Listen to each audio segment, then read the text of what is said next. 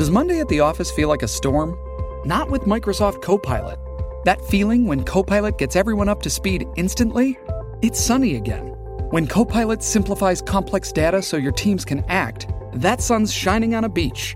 And when Copilot uncovers hidden insights, you're on that beach with your people and you find buried treasure. That's Microsoft Copilot. Learn more at Microsoft.com/slash AI for all.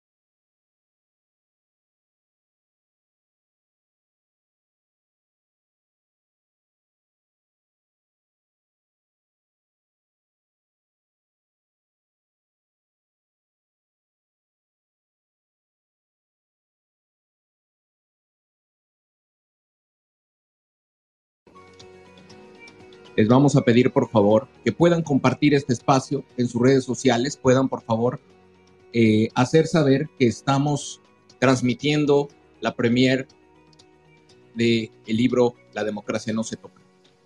Síguenos en nuestras redes sociales. Estamos presentes en Twitter, Facebook, Instagram, TikTok, Spotify y YouTube. Encuéntranos como arroba SocCivilMX.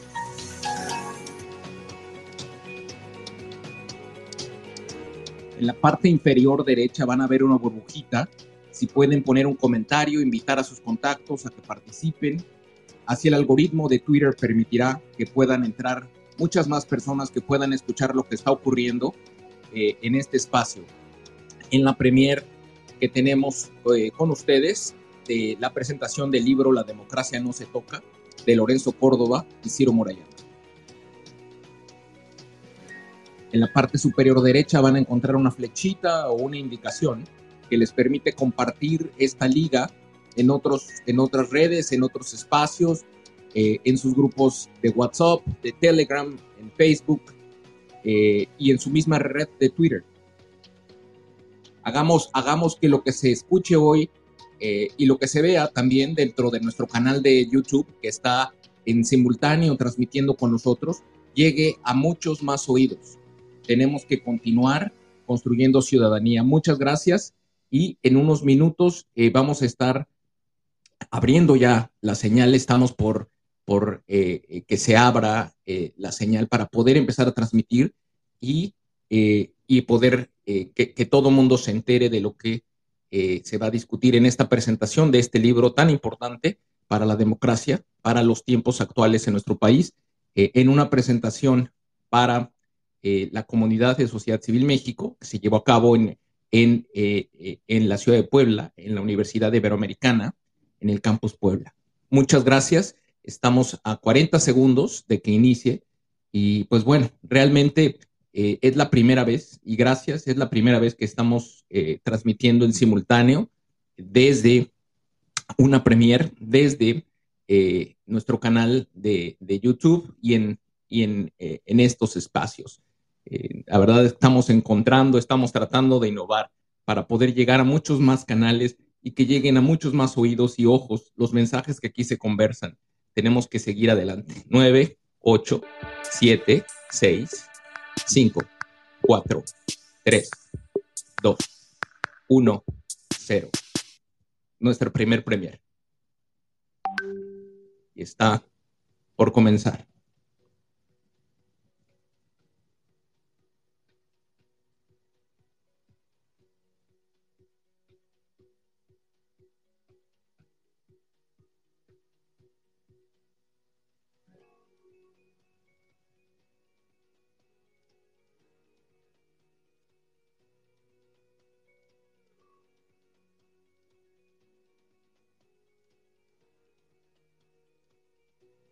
Están haciendo fotografías en este momento para la prensa con una pantalla detrás que tiene imágenes de eh, las marchas que ocurrieron el 26 de noviembre.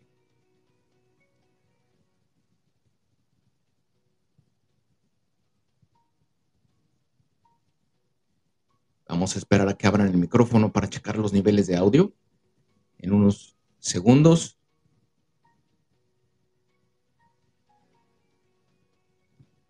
Y eh, como les comentábamos, es la primera vez que estamos haciendo una premier en simultáneo desde nuestro canal de YouTube, que nos pueden encontrar ahí como arroba soccivilmx, igual que la arroba de Twitter, y vamos a estar transmitiendo simultáneamente en, en la plataforma de Spaces de Twitter a través de foros Sociedad Civil México.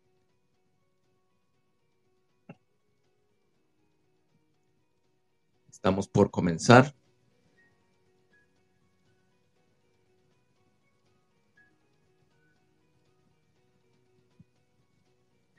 Espero que se esté escuchando bien. Y si no, que me lo hagan saber, me manden por favor un mensaje directo. Eh, nuestra intención es hacerlo lo más profesional que se puede.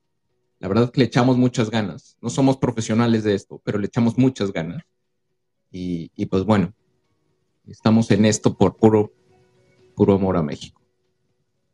Está también en nuestro canal de Facebook Así que estamos en multiplataforma, estamos bastante entusiasmados porque es la primera vez que estamos en una premier eh, transmitiendo multiplataforma en vivo. Buen día a todas las personas que nos acompañan a la presentación del libro que nos ha convocado este mediodía.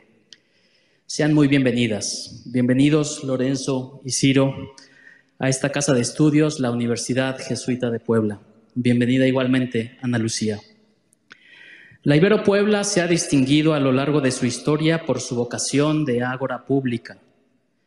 La universalidad es una nota característica de la institución universitaria y nuestro modelo educativo nos invita permanentemente a fungir como lugar privilegiado para el intercambio de ideas y el debate abierto. Un debate abierto que la obra que hoy presentamos puede propiciar en lo inmediato, pero ojalá también hacia adelante, en el marco de nuestros espacios universitarios de formación, investigación, vinculación e incidencia. Alrededor de un asunto que seguramente desde diferentes ángulos, con diversos énfasis y quizá distintas comprensiones y expectativas, pero al cabo, desde algún lugar, nos inquieta. La democracia y su futuro. Tengo para mí que los repasos contenidos en el manual que hoy presentamos nos invita a defender la institucionalidad democrática que hemos construido en las últimas décadas para garantizar elecciones en las que colectivamente podamos procesar la distribución del poder político. Y con institucionalidad me refiero no solo a las autoridades electorales, sino al conjunto de reglas, mecanismos, acuerdos y esfuerzos que hacen posible la realización de elecciones. Estos asuntos pueden ser materia de amplios consensos, entre ellos lo que ha de permitir la democracia como sistema y forma de organización, las características de nuestro sistema electoral, la relevancia de los controles al poder y los derechos de las minorías, la importancia de la inclusión y la tolerancia como valores democráticos, el vínculo estrecho entre autonomía de las instituciones electorales y legitimidad democrática, la ciudadanización de las elecciones y el establecimiento de reglas que cuiden la equidad en las contiendas electorales. Pero también tengo para mí que no conviene agotar el ideal democrático en una sola de sus dimensiones. Me refiero a la dimensión electoral, trascendental sin duda, pero no la única. Y que afirmar la plenitud de la democracia electoral en México o que la calidad democrática pende de una más fiel representación política de la pluralidad de la sociedad en el Parlamento pueden nublar más que aclarar el análisis. Sobre todo porque, como lo ha reflexionado recientemente el profesor Adam Chevorsky, con más preguntas que respuestas en su texto Las crisis de la democracia, detrás de los procesos de desconsolidación, declive o erosión democrática habría que situar las razones de un descontento social generalizado con las instituciones representativas. No entretengo ahora con los datos que dan cuenta del malestar que ya no es solo en contexto democrático, sino con la democracia misma, pero son de fácil acceso y de vasta evidencia, nos indican que la democracia, nuestras democracias, han de ser revisadas y repensadas. Porque siguiendo al politólogo polaco, la persistente y creciente desigualdad de nuestras sociedades explica en buena medida la crítica populista a las instituciones representativas. Retomo el hilo abierto. Si hay un espacio propicio para la expresión plural, ese es la universidad. Por ello, en medio de un contexto social de alta efervescencia, atravesado por la polarización política que vivimos como país, la universidad está llamada a abrir sus puertas a diversas miradas e interpretaciones de la realidad en una atmósfera de escucha activa y de respeto. Esto para el ejercicio del pensamiento crítico y la reivindicación del sentido democrático de la convivencia humana. En tal perspectiva, la dinámica que hoy seguiremos es la siguiente. Tras las intervenciones iniciales de las personas que moderaremos esta presentación, Nuestros invitados harán una exposición por espacio de 25 minutos cada uno. Durante estas intervenciones, personas que nos acompañan con playera rosa se aproximarán a las diferentes filas de este auditorio con papeletas en las que quienes así lo deseen podrán expresar sus preguntas y sus comentarios. Les animamos a que incluyan su correo electrónico para que puedan recibir alguna respuesta si la pregunta o el comentario no alcanza a ser leído. Esto con el fin de favorecer un espacio de intercambio que podrá extenderse hasta por unos minutos antes de las 13 horas. Posteriormente, nuestros invitados se dirigirán a la zona que pueden ver a su izquierda. Paso el micrófono a mi compañera Ana Lucía Medina, quien en representación de la organización Sociedad Civil México dirigirá un breve mensaje y presentará a nuestros invitados. Muchas gracias por su atención. Gracias. Gracias, maestro. Antes de comenzar, les queremos proyectar un video. Les pedimos unos minutitos de su atención. Aquí se va a proyectar.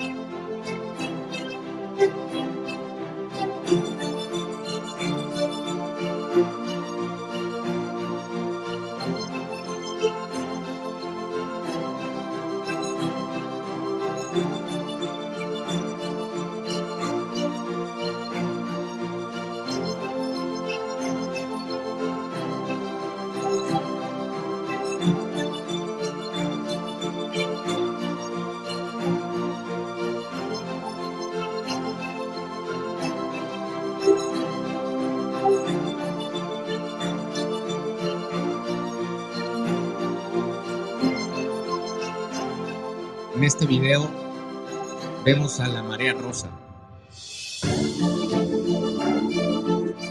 Globos blancos, globos rosados, camisetas rosas, la marea rosa, en diferentes plazas públicas.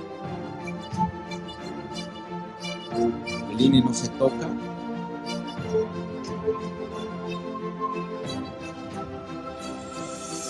la unidad del pueblo. Mexicanos en el extranjero, mexicanos en Europa, mexicanos en los consulados de Estados Unidos.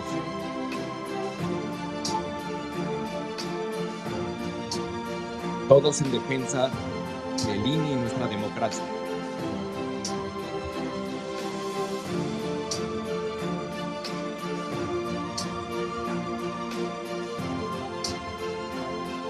Más de 500 mil almas en el Zócalo.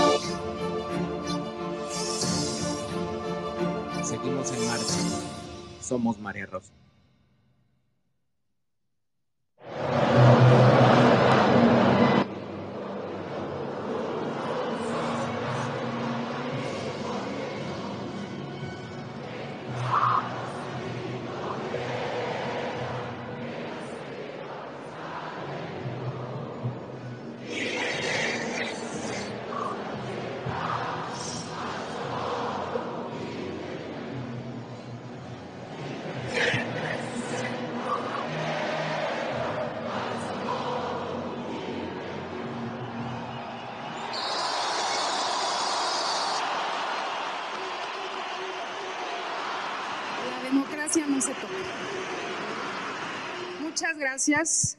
Para comenzar, le queremos dar las gracias de parte de Sociedad Civil MX y de Unidos a la Universidad de Ibero Puebla por recibirnos el día de hoy aquí. Muchas gracias por abrirnos las puertas. Gracias al señor rector Mario Ernesto Patrón Sánchez, al doctor Carlos Escandón, sacerdote jesuita. Muchas gracias por por estar el día de hoy también acompañándonos. Por supuesto, al maestro Roberto Ignacio Alonso, así como a los patronatos Fomento, Investigación Educación Superior del Golfo del Centro, del Golfo Centro, y a la comunidad universitaria del Golfo Centro. Especial agradecimiento al licenciado Jesús Migoya.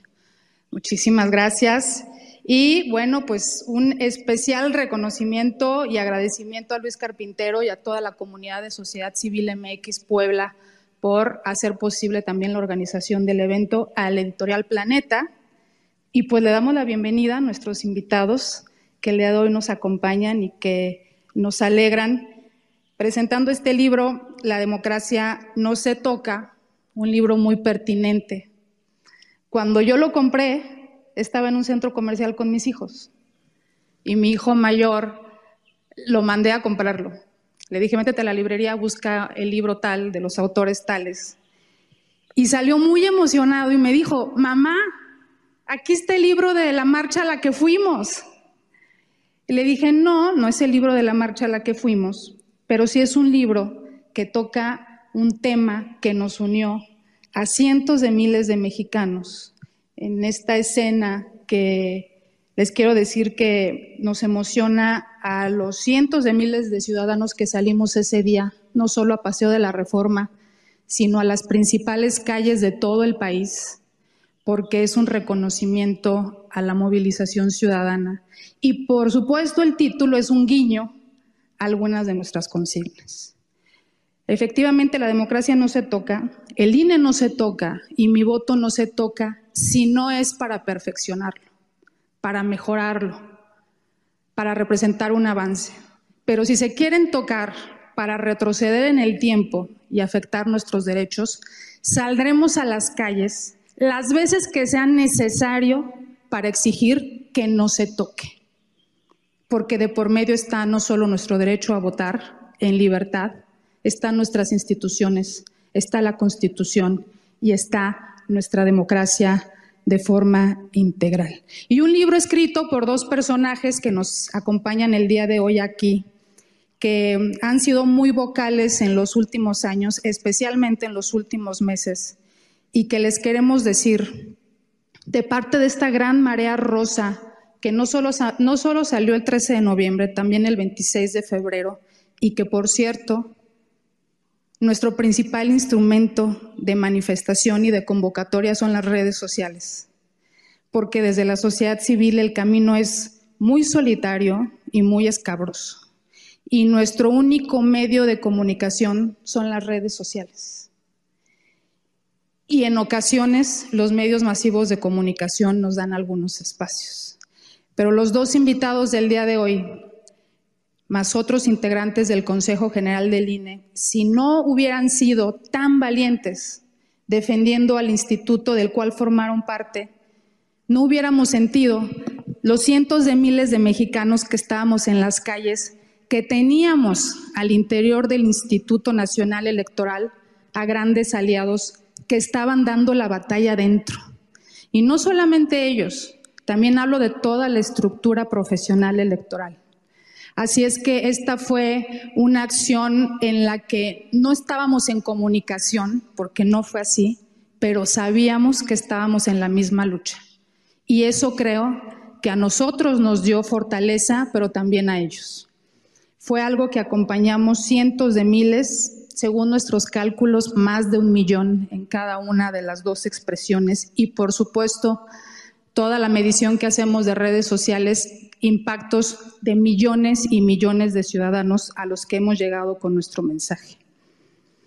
Este libro, su contenido, su título y su portada, eso nos hacen sentir a los mexicanos, a los ciudadanos. Gracias, Lorenzo y Ciro, por estar aquí. Gracias por su labor. Gracias por defender al instituto, a la democracia, nuestro derecho a votar. Y los voy a citar para terminar. Sin ciudadanos demócratas y comprometidos, no hay democracia que perdure. Y por eso estamos el día de hoy aquí. Bienvenidos.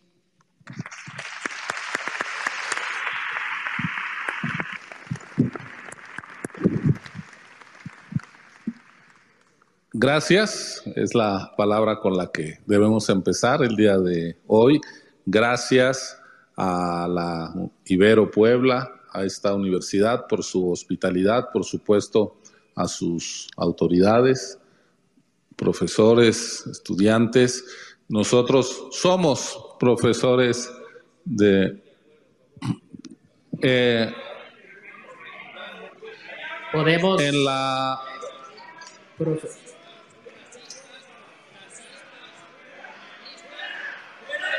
Hacemos Hacemos un llamado. Podemos, podemos, podemos. Bueno, un gritón Hacemos un llamado, por favor, a todas las personas que nos acompañan en este auditorio a privilegiar el diálogo en condiciones de respeto y de cordura, por favor. Hacemos un llamado, por favor, a todas las personas simpatizantes o no de los planteamientos que aquí se van a exponer, a que por favor nos conduzcamos en un marco de respeto y de cordura. Gracias. Iba a, decir, y lo voy a hacer, que nosotros somos profesores universitarios. Eh, de hecho, eh, venimos de, de CEU, de Ciudad Universitaria, en la Ciudad de México, eh, justamente eh, ahí nos quedamos de ver cuando Lorenzo acababa hoy su clase. Y pues las universidades son ese espacio privilegiado para la reflexión, para generar y transmitir conocimiento, conocimiento crítico, para cultivar la ciencia, las humanidades, desde el pluralismo y la tolerancia. Así que, gracias a la Ibero, por darnos esta oportunidad en la que podemos expresar nuestros puntos de vista y escuchar puntos de vista también contrarios. Las universidades son un espacio de tolerancia que hay que preservar y reivindicar en época de intolerancia y autoritarismo. Así que gracias por recibirnos, gracias por propiciar este diálogo, esta conversación. Y también quiero empezar ofreciendo una disculpa porque por una confusión nosotros creímos que la presentación empezaba a las 12 Entonces, estamos muy apenados con todos y cada uno y una de ustedes por haberles hecho esperar. Somos muy respetuosos del tiempo eh, de ustedes que además nos han obsequiado algunas de sus horas para compartir esta mañana, así que una enorme disculpa de haber sabido, pues hubiéramos estado antes, llegamos con media hora según nosotros de adelanto y fue de retraso. Perdón, de verdad. Bueno, voy, voy al grano y déjenme contarles un poco, Ana Lucía, la, la génesis de este libro. Hace poco más de un año, este es un libro que nace de un espacio de libros, como le pasa a los libros. Los libros son hijos de otros libros eh, y los libros inculcan otros libros. El pensamiento genera pensamiento, reflexión. Estábamos en la Feria del Libro de Guadalajara, ese magnífico evento cultural que tiene nuestro país, y estábamos conversando con los editores de Planeta sobre los riesgos de la democracia en nuestro país a la luz de lo que estaba ocurriendo en diversas naciones. Habíamos visto cómo ya eh, ese año, estamos hablando de diciembre de 2021, pues una turba asaltó el Capitolio en Washington para desconocer la elección que había ganado John Biden. Habíamos visto cómo distintas democracias eh, habían dejado de serlo y conversando con los editores nos decían, bueno, ¿y en México qué pasa si desaparece el INE? Pues mira, sería un desastre la, eh, estar buscando otra vez tu casilla, aquella cosa del ratón loco donde no encontrabas dónde votar, donde había ciudadanos rasurados del listado nominal, donde la Secretaría de Gobernación, si intuía que alguien podía votar por la oposición, les excluían del derecho al voto y en cambio aparecían como sufragantes personas que llevaban tiempo fallecidas, etcétera, etcétera, y nos dijeron, por favor, escríbanlo, hagan un libro sobre cuál sería el riesgo de la desaparición del INE. Y entonces nos pusimos manos a la obra, Lorenzo y yo, hemos escrito ya libros juntos desde hace años, nos conocemos desde la preparatoria, hemos trabajado muchos años juntos y nos dijeron, pero que no sea un libro como los que ustedes escriben, que no sea un libro para otros profesores que ya saben de la materia. No, vamos a hacer algo muy sencillo. Entonces nos distribuimos el trabajo, hicimos nuestros manuscritos, los mandamos a la editorial y nos dijeron, esto no es lo que les pedimos. Es el libro que más trabajo nos ha costado escribir porque es un libro de divulgación y también, déjenos decirlo así, de llamado a la acción. Al final lo concebimos como un manual de uso y defensa de la democracia que nació de la preocupación en una coyuntura en donde en el mundo está eh, llegando a las playas de las democracias el tsunami del autoritarismo. Y eso es lo que quisimos escribir. Desde la preocupación, un llamado para preservar lo que con tanto esmero y dificultad logró construir la sociedad mexicana a lo largo de décadas. Porque si vemos nuestra historia, en los poco más de 200 años que tenemos como nación independiente, es en el último rato, en las últimas poco más de dos décadas, que podemos decir que tenemos renovación plenamente democrática del poder. Esto quiere decir que la democracia no está en el ADN de la República. Y no quiere decir, como algunos lo tomaron a mal, ay, claro, esto es racismo, porque no somos demócratas. No, es reconocimiento de nuestra historia y conocimiento de la misma. Durante el siglo XIX, pues era en el campo de batalla donde se definía quién gobernaba este país. Era a punta de cañón y de escopeta cómo se definía al gobierno. Era un campo de batalla literalmente.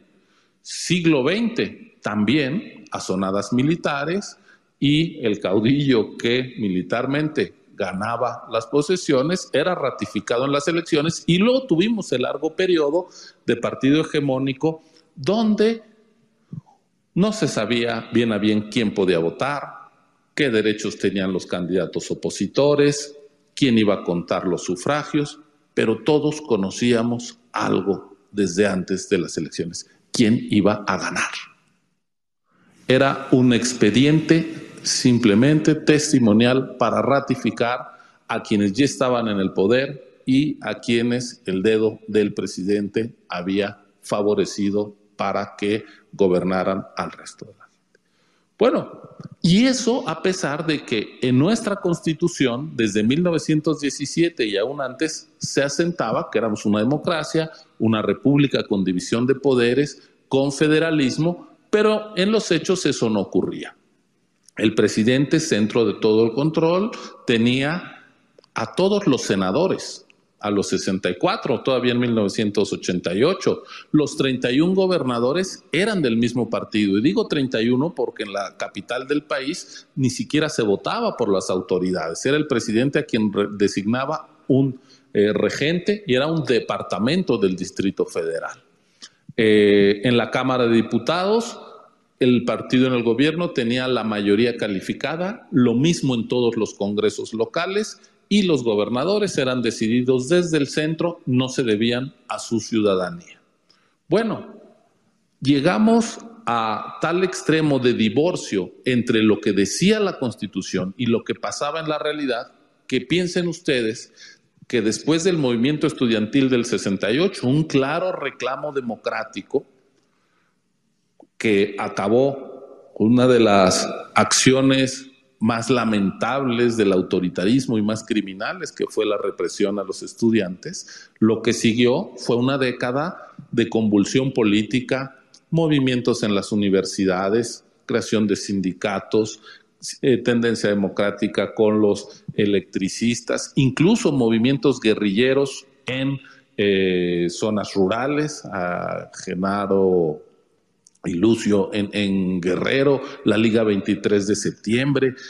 Era un país convulso, violento, guerra sucia, desaparición de eh, opositores. Estaban violando la ley, pero había que combatirlos con el Estado de Derecho, no con ilegalidad ni con crimen. Bueno, ese era el México que estaba en las calles, en las ciudades. ¿Y qué pasaba con el México de las elecciones?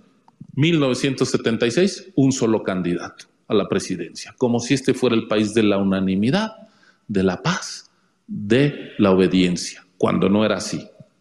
Fue necesario entonces que iniciara un cambio político, una apertura democrática y poco a poco, con la movilización de oposiciones, de la sociedad civil, con el pluralismo que fue permeando lentamente a los medios de comunicación, Primero los escritos, surgieron distintas revistas, periódicos, publicaciones marginales, después llegando a algunos canales, a estaciones de radio, en fin, se fue gestando un movimiento democratizador que nos permitió acabar con ese divorcio entre el sistema político formal y la vida política real. Y entonces, después de el 88, con a golpe de reformas electorales, la sociedad fue colonizando con su voto y el respeto al sufragio, los espacios de representación. Se empezaron a dar las primeras alternancias, Baja California en 1989, más adelante, cuando ya se crea el Instituto Federal Electoral eh, y se le da plena autonomía en, 2000, en 1996 y además se equilibran las condiciones de, de juego porque pues ya se empezaba a respetar el voto a inicio de los 90, pero el partido que gobernaba gastaba el 80% del el financiamiento de las campañas, cuatro veces más que toda la oposición junta. Entonces, pues lo que había eran unas condiciones asimétricas de la competencia. Fue necesario emparejar la cancha y una vez que hubo árbitro imparcial y cancha pareja, ¿qué pasó? El PRI perdió en 1997 el control de la Cámara de Diputados y así se activó por la vía del voto la división de poderes que llevaba Estamos hablando de 1997, desde 1917 en la Constitución, pero no había operado. Tuvieron que pasar 80 años para que el presidente tuviera frente a sí un poder que le dijera, te tienes que sentar, hablar con los distintos para aprobar las leyes, el presupuesto. Elecciones del 2000, primera alternancia en 70 años en la presidencia de la República y otra vez el presidente no se hace con el poder de eh, del Congreso, ya tampoco del Senado de la República. Bueno, eso es lo que construimos, un sistema electoral digno de tal nombre. Hoy vamos a las elecciones y sabemos cómo se hace el padrón electoral, ustedes saben cómo se tramita su credencial, saben que no los van a excluir, saben que nadie tiene dos credenciales para votar, sabemos cómo se registran candidatos independientes, candidatos de partidos, cómo se crean partidos, que hay acceso a radio y televisión en condiciones de equidad, que hay financiamiento público, quizá excesivo, pero eso permite un piso de equidad hay múltiples certezas. Saben que el día de la votación van a encontrar a sus vecinos y vecinas que fueron sorteados y capacitados contando sus votos, llenando las actas de su puño y letra. Ustedes mismos han sido funcionarios de casilla. Les consta la limpieza y la pulcritud con la que se lleva a cabo la votación y el conteo de los sufragios. Pero tenemos una enorme incertidumbre. ¿Quién va a ganar? Y esa es la única incertidumbre legítima en democracia porque la palabra la tiene la ciudadanía votando en secreto y en libertad. Bueno, para eso sirve nuestro sistema electoral. Y ahí están los datos de cuatro elecciones presidenciales que llevamos en este siglo, en tres ha perdido el partido que gobernaba. Es más, en las últimas dos elecciones, quien gobernó quedó en lejano tercer lugar, en 12 y en 18. Muestra de que el gobierno ya no controla las elecciones. Y si nos vamos a lo que pasa en las entidades, en los años que nosotros fuimos consejeros del INE, y ya el INE se hizo cargo a partir de la reforma de 2014 de la instalación de todas las casillas en las elecciones, también locales, no solo las federales, nos tocó organizar 56 elecciones de gubernaturas, es decir, prácticamente se renovó todo el país dos veces. De esas 56, ¿en cuántas ganó el gobierno en 17. Perdió el gobierno que estaba en 39, un índice de alternancia del 70%. Eso quiere decir que quien gobierna tiene el doble de posibilidades de perder que de quedarse. ¿Por qué? Porque la ciudadanía se volvió experta en, el en usar su voto como un instrumento de castigo a gobiernos que no le cumplen sean del color que sea. Bueno, ahí está la demostración de que nuestro sistema electoral está permitiendo la renovación pacífica, institucional, democrática del poder. Y esa es una construcción colectiva que lamentablemente, siendo una de las pocas cosas que funcionan en nuestro país, se puso en riesgo con la propuesta del Plan A, que desaparecía el INE, que le regresaba al gobierno el control del padrón electoral y que fue derrotada efectivamente por la enorme movilización ciudadana del 13 de noviembre. Nosotros estábamos acabando el libro cuando se presentó la iniciativa de reforma y no lo escribimos el libro ni contra el plan A ni contra el plan B, lo escribimos contra el autoritarismo, pero ahí se estaba concretando. Y yo estoy convencido que fue la movilización ciudadana lo que nos evitó caer en el peligro de perder las elecciones limpias y auténticas. No porque se haya movido al gobierno, no creo que la movilización haya persuadido a quien no quiere oír, pero sí persuadió a distintos actores de la oposición que estaban pensando ponerse de acuerdo a cambio de no sé qué para ir a esa reforma. Y les ató las manos, en particular de un partido. No, entró en cosas que ustedes saben. Pero fue la movilización ciudadana la que blindó a nuestra constitución y de ahí surgió el plan B que tiene unos disparates como el hecho de que ahora las oficinas, claro, no le quitaron el padrón al INE, pero entonces ahora los módulos se van a oficinas del gobierno, hacia resguardo de los presidentes municipales, nuestros datos personales sensibles, pues de ninguna manera. Eh, pretenden que desaparezca la estructura territorial del INE, pues eso pone en riesgo la operación de las elecciones. Hoy tenemos la sana costumbre de que cada que hay elecciones, a la vuelta de nuestra casa encontramos una casilla con ciudadanos capacitados, ya decían nuestros vecinos. ¿Eso por qué es posible? Porque hay una estructura del INE permanente que conoce el terreno, que está entregando credenciales y cada credencial tiene una dirección perfectamente georreferenciada y así sabemos cuántas casillas instalar, en dónde podemos entrar, el INE puede entrar a cualquier parte de nuestro territorio nacional en estos tiempos de tanta inseguridad, donde no entran otras agencias del Estado mexicano. ¿Por qué? Porque hay una estructura de servidores públicos, bien lo decía Ana Lucía, son no solo los consejeros, no, quien hace el trabajo y hace posible es la estructura profesional y es esa estructura profesional que se organiza en 300 juntas ejecutivas distritales, las que el plan B pretendía destruir, despedir. Cuando todos llegaron a sus puestos por concurso público, son sometidos a evaluación todos los años, a capacitación.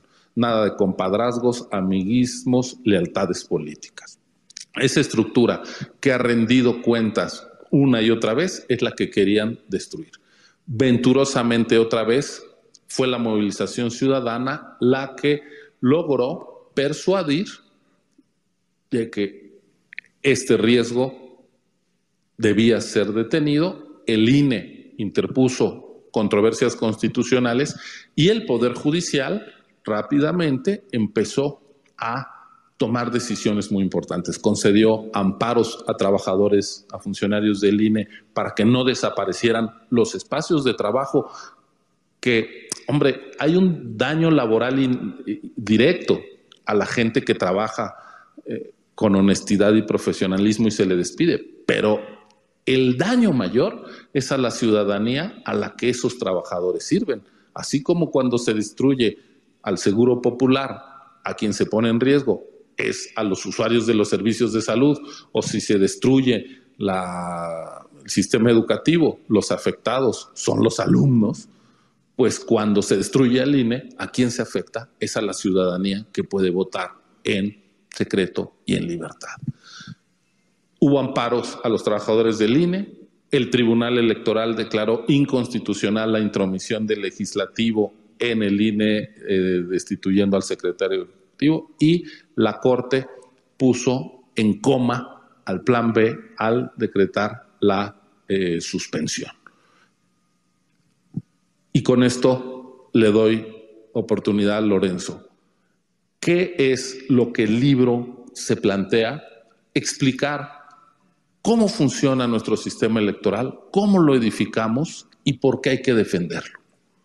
Les decía, es un manual de uso y defensa de la democracia pero la mejor noticia en medio de la preocupación y de las decisiones que se tomaron desde las mayorías legislativas para imponer reformas contrarias a la Constitución de manera muy arbitraria, sin discusión. Aquí hay legisladores que lo vivieron en carne propia, el atropello, eh, de, pues llevándonos aquello que desde los griegos había preocupación que ocurriera, la tiranía de la mayoría. Bueno, ¿qué fue lo que detuvo al plan B? Y creo que es muy importante que valoremos las lecciones que nos está dando el presente, porque van a ser claves para el futuro inmediato. Una ciudadanía activa y movilizada que sorprendió a propios y extraños. La verdad, y, claro, la editorial tomó la decisión editorial de incluir la foto porque Ahí está el principal activo de la democracia mexicana, su ciudadanía. Segundo, instituciones electorales que defienden con celo su autonomía, que no se alinean al poder, sino que cumplen con lo que les mandata la Constitución, que es servir a la ciudadanía. Y tercero, un poder judicial independiente que, insisto, tiene en coma, esperemos que pronto decrete ya el acta de defunción del plan B y nos vayamos a las elecciones del 24 como merecemos, que es con certeza, con las reglas e instituciones que nos han dado buenos resultados. Pero fíjense cómo no necesitamos el Salvador Providencial, la Salvadora Providencial. El otro día que presentamos el libro nos decían en Tijuana, pero es que necesitamos a alguien fuerte, un liderazgo que nos ayude. Oiga, un líder muy fuerte ya lo tenemos y es el que está destruyendo la democracia. ¿Qué está salvando a la democracia? Abandonemos la visión del caudillismo que tanto subdesarrollo y atraso nos ha dado en la historia política, no solo de México, sino de América Latina. Necesitamos sociedad civil despierta, participativa, crítica, de todos. Esa sociedad que a nosotros nos exigió como consejeros y que nos llevó a, hacer o a tener la determinación de hacer mejor nuestro trabajo, pero también instituciones. La estructura profesional del INE, una institución pública, es lo que nos va a permitir tener elecciones confiables y un poder judicial independiente. Tenemos que apostar entonces no por liderazgos mesiánicos, sino por los propios instrumentos de la democracia para salvar a la democracia. Ciudadanía, instituciones, división de poderes, poder contenido.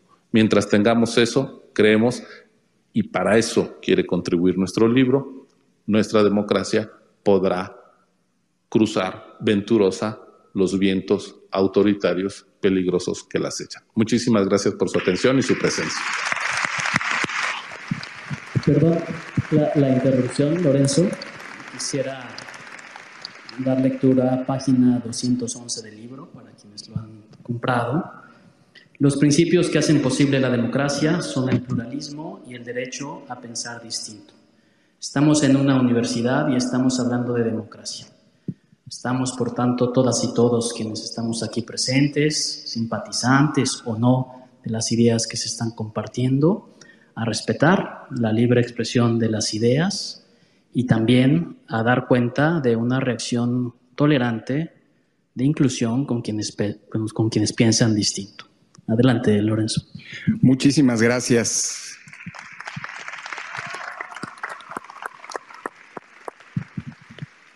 Muchísimas gracias. Es para mí un eh, verdadero privilegio poder compartir eh, este espacio con ustedes en una sede universitaria.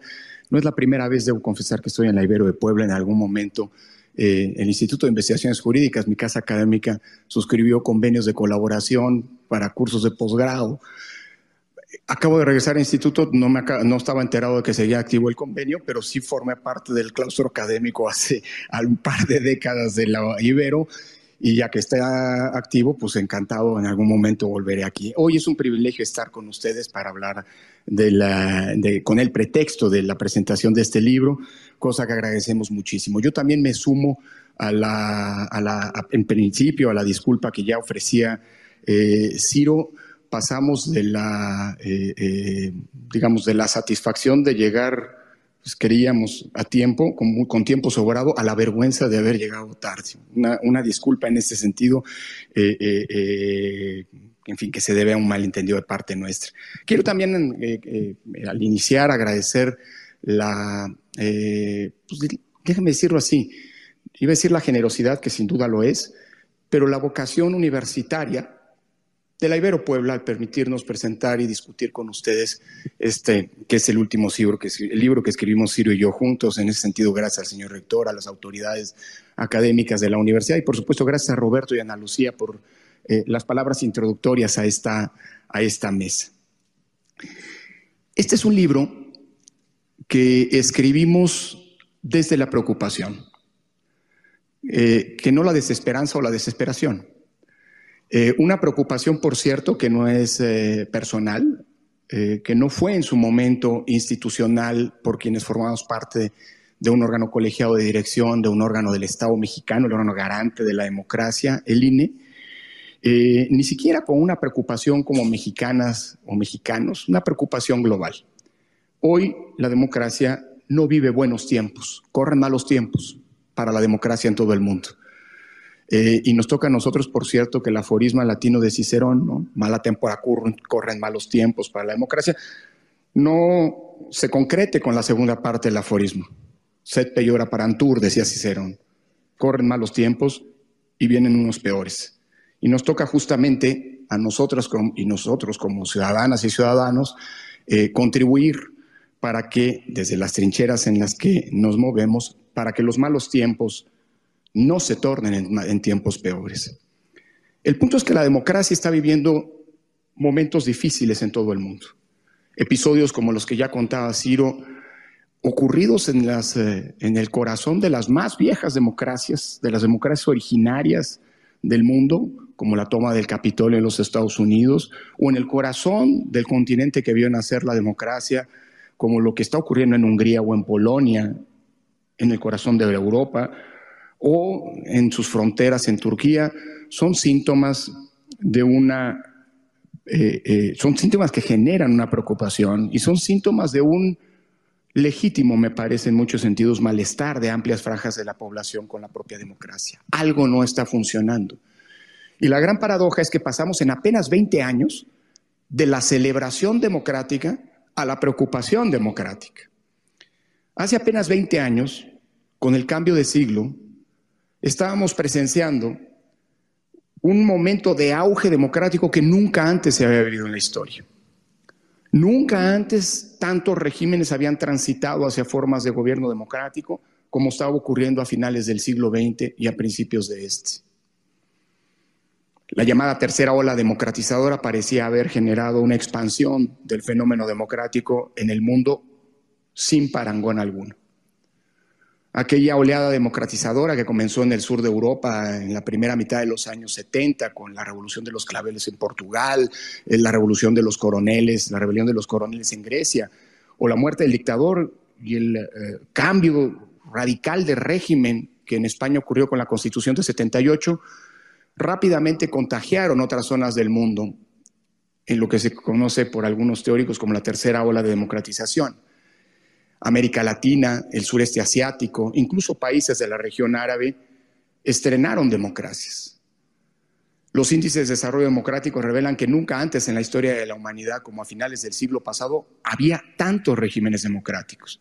Hubo incluso algunos ilusos que llegaron a preconizar el fin de la historia. La democracia liberal triunfó sobre los totalitarismos, se acabó la historia. Eh, quien cayó en, eh, incurrió en esa ilusión bien pronto tuvo que tragarse sus palabras porque surgieron nuevas expresiones de autoritarismos como los nacionalismos, como las, los fundamentalismos religiosos, que evidenciaron que a la democracia no hay que darla por sentado y que la democracia siempre convive con un ambiente hostil. Pero nadie habría pensado hace 20 años que apenas dos décadas después estaríamos viviendo una preocupación global de la democracia, muy distinta de la que ocurría hace apenas 25 o 30 años. En aquel entonces, en los 90, los estudios de la teoría política se enfocaban al análisis, análisis de los eh, temas de la transición y en pensar cómo podía lograrse que las nuevas democracias, incluyendo la nuestra, pudieran consolidarse efectivamente. Pero nadie había pensado que las viejas democracias del mundo estarían en riesgo. Y hoy, del peor modo, sabemos que lo están. La democracia vive tiempos complejos. Vive una serie, enfrente una serie de fenómenos, de desafíos que ponen en riesgo, ya no como coyunturas en algún lugar en específico, sino de manera global, esta forma de gobierno, que por cierto es la única forma de gobierno que ha inventado la humanidad para que la disputa por el poder ocurra de manera pacífica y no de manera violenta. No hay otra. Y aquí sí Churchill tenía razón. Puede ser la peor de las formas de gobierno si excluimos a todas las demás. Esa forma, esa conquista civilizatoria, insisto que, que vivía un momento de bonanza, apenas 20 años después está en crisis. Y está en crisis porque hoy está enfrentando una serie de problemas que ya no son problemas de coyuntura o problemas de alguna región en específico. Son problemas globales. Entre estos elementos de crisis, entre estos desafíos con los que las democracias tienen que hacer las cuentas, hay por lo menos cinco que ocurren en mayor o menor intensidad en todo el mundo. En primer lugar, un malestar con los precarios resultados que los gobiernos democráticamente electos han eh, arrojado. Y eso es algo que tenemos autocríticamente que ponderar. Porque el malestar que aqueja a las democracias, el malestar con las democracias, es absolutamente legítimo. Y hay una serie de problemas estructurales que no se han logrado resolver, al contrario, si vemos los datos, los datos reales, los datos ciertos, no los otros datos, se agravan en el mundo. Problemas como la pobreza Nunca antes se había generado tanta riqueza en la historia de la humanidad y nunca antes había habido niveles de pobreza como los actuales. La desigualdad, la corrupción, la impunidad y la violencia, que en algunos casos, como lamentablemente en nuestro país, es absolutamente intolerable. Y nos está llevando incluso a, a niveles en los cuales hemos normalizado la violencia. Ah, hoy mataron nada más a 20 personas como si eso fuera tolerable. Ese es el caldo de cultivo en el cual están germinando ese malestar y del cual se aprovechan esas pulsiones autoritarias que en todos lados, con mayor o menor intensidad, pero en todos lados están presentes. Quienes explotan ese malestar que es legítimo. Y no condenemos el malestar. El malestar está allí y más nos vale reconocerlo si queremos defender a la democracia. Porque la democracia tiene que hacer las cuentas con esos problemas estructurales que afectan todos los ámbitos de la vida social y no se van a resolver mirando para otro lado. En segundo lugar, la crisis de credibilidad de las instituciones democráticas por excelencia, partidos políticos y parlamentos. Y aquí invito a una, haciendo una pausa, a una reflexión autocrítica. ¿Cuántos de nosotros, cuántos de los que estamos aquí no hemos en los últimos 20 años contribuido a ese descrédito? ¿Cuántos no criticaron, o criticamos no, pero, pero me sumo en la autocrítica, cuántos no criticaron la figura de la representación proporcional? Por cierto, proveniente desde el poder democráticamente electo hace 20 años. Ay, es que los diputados de representación proporcional no, los elige nadie, los designan las dirigencias partidistas, como si a los otros no, por cierto. Ay, a esos no, lo, no, no se les vota. ¿Alguno de ustedes imagina cómo sería el Congreso actual sin diputaciones de representación proporcional? El partido mayoritario tendría el 80% de las curules, aunque el partido mayoritario haya recibido solamente el 37% de los votos. Y como ese, la contribución bien ganada, por cierto, pero a la crítica a los partidos, la, la falsa ilusión que representó en su momento las candidaturas independientes, el demagógico discurso de que es que hay que elegir a ciudadanos, no a políticos. Hoy sabemos del peor modo que quien hace política es político y que los arcángeles no están en la política. Esos hay que buscarlos en las iglesias y no sé si allí se los encontremos siquiera. En tercer lugar, la desinformación. La mentira no es un fenómeno nuevo, ha estado ahí acompañando a la política desde sus orígenes, pero la irrupción de las redes sociales y del Internet, la profusión del Internet, han hecho de la mentira un problema para todas las democracias con el que las democracias tienen que hacer la cuenta y que no se va a resolver de manera autocrática cerrando la llave del Internet. ¿Cómo logramos hacer que estos mecanismos de comunicación, que en sí no son buenos ni malos, son herramientas que pueden usarse bien o mal, resultan funcionales y robustecen a la democracia? Ese es el gran desafío que hoy tenemos. En cuarto lugar, la polarización. Tampoco la polarización es algo ajeno a la política, ni mucho menos a la democracia. Cuidado. La democracia incluso encuentra en el ámbito electoral al cauce institucional, al espacio institucional para que esa polarización se procese. Hombre, hay que partir de un dejo de realismo. La lucha por el poder político no ha sido, no es, ni va a ser una cordial discusión entre caballeros ingleses en un salón de té de finales del siglo XIX. La lucha por el poder es descarnada, hay ciertas reglas y se vale, es más, es natural que la lucha por el poder converjan opiniones distintas, posturas radicalmente opuestas incluso. Las campañas electorales son ese espacio institucional.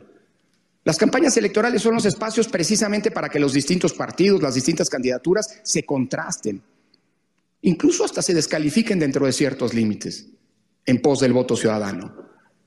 El problema que hoy vivimos es que esa polarización está siendo aderezada por el valor antidemocrático por excelencia, la intolerancia. Y cuando polarización e intolerancia se conjugan, estamos frente a discursos, frente a actitudes que, por cierto, recuerdan peligrosamente las que antecedieron algunos de los peores experimentos totalitarios que ha vivido la historia de la humanidad en los últimos 100 años. Porque al de enfrente ya no se le ve como alguien distinto, que piensa distinto a ti, con el que tienes diferencias, pero al que le reconoces legitimidad, no solamente para coexistir, sino también para competir por el poder político. Lo empiezas a ver como un enemigo. Y al enemigo se le descalifica, se le combate, se le elimina. Lo que vimos hoy aquí es muestra, lamentablemente, de este fenómeno. Una muestra chiquita. No es nueva, por cierto pero es la muestra de la intolerancia, de esa intolerancia antidemocrática. No sé, no sé si vivimos un episodio que tampoco es nuevo de alguien que cree que ya cumplió los méritos para después ir en pos o a pedir una candidatura. Nos ha pasado muchas veces, lo cual sería vergonzoso. O, por el contrario, la expresión legítima, corrijo, la expresión verdadera, porque legítima democráticamente no lo es, en términos democráticos, la expresión verdadera de alguien que se siente legitimado de decirle al de enfrente, tú no cabes aquí. Este es nuestro país, nuestra universidad, nuestro auditorio, y tú no tienes cabida. Porque si algo implicó la conquista de nuestra democracia, fue el reconocimiento y el derecho de todas y todos los mexicanos, sin importar lo que pensemos y en lo que creamos, de decir, esta es la casa común, aquí cabemos todos. Y en una universidad, más todavía. No es nuevo. Ya me han dicho a mí que no tengo cabida en la UNAM. A mí que hasta desde la guardería he estado en la UNAM. ¿no? Yo soy hijo de universitarios y que he dedicado mi vida y seguiré dedicándola a la universidad. Y se vale pensar distinto. Eso es lo que implica la convivencia democrática. Lo que implica la polarización intolerante es que haya quien se siente el derecho. Así sea un presunto derecho derivado de formar parte de una expresión políticamente mayoritaria de decirle a los otros tú no cabes aquí.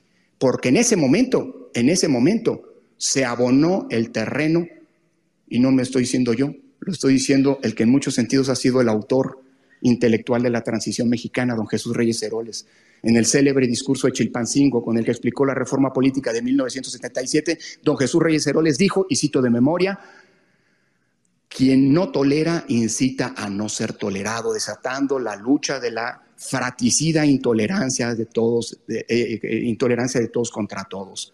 Y eso es la mejor manera de despertar al México bronco y violento. Porque lo que sigue es la violencia. Si alguien se siente con la autoridad de decirle al enfrente, tú no cabes aquí, tú no es, este no es tu casa, eh, lo que sigue es que lo echen. ¿Cómo? A patadas. Pregúntele a Matteotti lo que significa padecer en carne propia la intolerancia fascista. Matteotti, el gran diputado de izquierda italiano, muerto a palos por hordas fascistas que en algún momento se sintieron autorizadas a decir, tú no cabes aquí. Y finalmente, como otro elemento de expresión de crisis democrática, este que es un nuevo riesgo de las democracias. Un riesgo, el de su sabotaje, el de su erosión, que ya no viene como hace algunas décadas desde fuera. Hoy los principales riesgos de las democracias en este medio ambiente, en este contexto al que hacía referencia, con tantos incentivos perversos para ir en contra de ella, para militar en contra de ella para estar insatisfechos con ella. Hoy, esos riesgos ya no vienen desde fuera. La democracia ya no padece el riesgo en el mundo de los golpes militares. Ya no padece el riesgo de revueltas autoritarias que derrocan regímenes democráticos. Hoy el riesgo de las democracias viene de dentro de, de ellas mismas, desde quienes han sido sus principales beneficiarios, desde el poder político desde quienes llegaron por las vías de la democracia a los espacios de poder y que desde adentro buscan socavarla. Es como, permítame la metáfora, si en México nos hubiéramos pasado 30 años construyendo una escalera cada vez más fuerte, cada vez más robusta, cada vez más sólida, cada vez más ancha, para que quien tenga el respaldo del voto ciudadano pueda acceder al primer piso. Lo que no se vale, y ese es el principal riesgo de las democracias, es que desde el primer piso quien haya llegado por la vía democrática a ella, a él quiera destruir esa escalera para que nadie más vuelva a subir. No hay poder bueno. Y esa es la gran enseñanza de la democracia. Dado que no hay poder bueno, se puede ejercer bien o mal el poder, pero no hay un poder bueno per se. Por eso al poder se le controla, por eso al poder se le limita. Por eso la democracia supone que las y los ciudadanos cada determinado tiempo tenemos el derecho no solamente de elegir a nuestros gobernantes y representantes, sino con nuestro voto ejercer una auténtica rendición de cuentas, principio fundamental de todo sistema democrático. El voto hoy en México sirve, después de una larga lucha y de conquistas paulatinas y graduales, para que las y los ciudadanos podamos juzgar, entre otras cosas, las buenas y las malas acciones de gobierno y premiar con nuestro voto las que consideramos positivas y castigar las que no nos gustan. Esa es la democracia. Por eso, aunque la democracia, digo yo, no se agota en las elecciones, en su dimensión electoral, como decía Ana Lucía, sí creo que hay que recordar y, valorar, en todo caso, lo que decía don José Ortega Gasset, que en la eh, rebelión de las masas decía, y cito, la salud de las democracias, cualesquiera sea su tipo y grado, depende de un misero detalle técnico, el procedimiento electoral. Decía don José Ortega Gasset, todo lo demás es secundario. No creo que sea secundario, justamente porque lo hemos asumido como secundario, es que hoy estamos teniendo este malestar con la democracia. Pero lo que sí es cierto de lo que decía Ortega Gasset es que sin elecciones libres y auténticas no puede haber democracia. Y a pesar de que nuestro país ha reprobado Gobiernos han ido, gobiernos han, venido. Gobiernos de una orientación política y de otra orientación política. Pero si hacemos una pausa en el camino y objetivamente miramos hacia atrás, sí podemos decir que todos, a lo largo más de un siglo, están reprobados. Porque hoy, a más de un siglo de la Revolución Mexicana, podemos decir que la promesa con la que se hizo aquella la promesa de justicia social sigue siendo una promesa incumplida, un pendiente insatisfecho. Y ese es el principal problema de la democracia. Pero si algo hemos hecho bien, si en eso, si en eso no hemos cumplido, si algo hemos hecho bien ha sido la dimensión electoral. Y el propósito de, de este libro no es otro sino el de explicar cómo es que en un país que se convirtió a juicio de algunos, en el ejemplo mundial de la dictadura perfecta, logramos construir democracia en su dimensión electoral. Al grado de que hoy México, nuestro sistema electoral, no solamente nos ha dado paz pública, gobernabilidad democrática y estabilidad política, y voy de nuevo a algunos datos, sino además se ha convertido en un referente a nivel internacional. Puede o no gustar el INE, pero nos guste o no, ahí están los datos, el INE es la autoridad electoral que más en los últimos 30 años ha sido llamada por organismos multilaterales, por organismos promotores de la democracia, para contribuir a crear democracia en otros lados del mundo. Y el modelo electoral mexicano, que algunos menosprecian y nos dicen deberían voltear a ver el sistema costarricense, pues en Costa Rica es reconocido porque es admirado y valorado. Nuestro sistema electoral es justamente el que se sugirió a Irak después de la Segunda Guerra del Golfo para instalar, restaurar un régimen democrático, o en Afganistán, o en el Perú post-Fujimori. Sudáfrica. Y a las pruebas me remito, no solamente es un asunto de buen publirelacionismo, de saber vender algo. En los últimos nueve años, después de la última reforma electoral de de veras, en el sentido que fue una reforma consensuada, pactada, eh, en la que se discutida y no una reforma impuesta, el INE ha organizado 331 procesos electorales. Dato comparativo, el IFE organizó en 24 años 18 elecciones federales. El INE ha organizado 331 procesos electorales. La última de las cuales son elecciones extraordinarias en Tamaulipas hace un par de meses y créanme, hacer elecciones en Tamaulipas no es fácil. ¿Qué pasó en Tamaulipas? Tenían que instalarse 4.777 casillas. ¿Cuántas se instalaron? Todas. Y apenas siete horas después, todos los paquetes electorales estaban en las bodegas del INE o en los eh, centros de recolección del INE. Es decir, una eficiencia organizativa del 100%. Y en ninguno de esos 331 procesos electorales ha habido un conflicto postelectoral, con lo que estamos hablando del periodo de estabilidad política más largo de toda nuestra historia. Ni un proceso electoral litigio se ha habido, pero para ahí están los tribunales y no ha habido una sola sentencia que resuelve esa litigiosidad y que no haya sido acatada. Y el resultado de esas elecciones, como decía Ciro, el índice de alternancia más grande de nuestra historia, 62% a nivel nacional y 70% a nivel local. Eso quiere decir que las probabilidades que tiene un partido que ganó una elección de volver a ganar la siguiente ronda electoral es de apenas una entre cada tres. Y no hay una sola fuerza política que se haya beneficiado. Sí, quienes hoy gobiernan son los principales beneficiarios del sistema electoral. De que existan condiciones del voto, de que la autoridad electoral haya impedido en su momento, y espero que lo siga haciendo, que desde los gobiernos se distorsione la competencia electoral. Y no hay una pero no hay una sola fuerza política que se diga beneficiaria exclusiva. ¿Eso qué significa? Un sistema electoral que funciona. Un sistema que permite que el voto se cuente y se cuente bien. Que deje en manos de los ciudadanos y no del poder la decisión de quién nos gobierna y quién nos representa. Esa es una conquista ciudadana. Y termino. No es una conquista, no es una concesión graciosa desde el poder. No es algo que cayó de lo alto. Es una conquista ciudadana. Es el resultado de una serie de luchas de generaciones de mexicanas y mexicanos de muy distintas posturas políticas que coincidieron en una cosa central, que fuera el voto de las y los ciudadanos libremente emitido en elecciones equitativas el que definiera quién accede al poder político. Y así como esa es una construcción colectiva, su defensa, su preservación, también es una responsabilidad de todas y todos.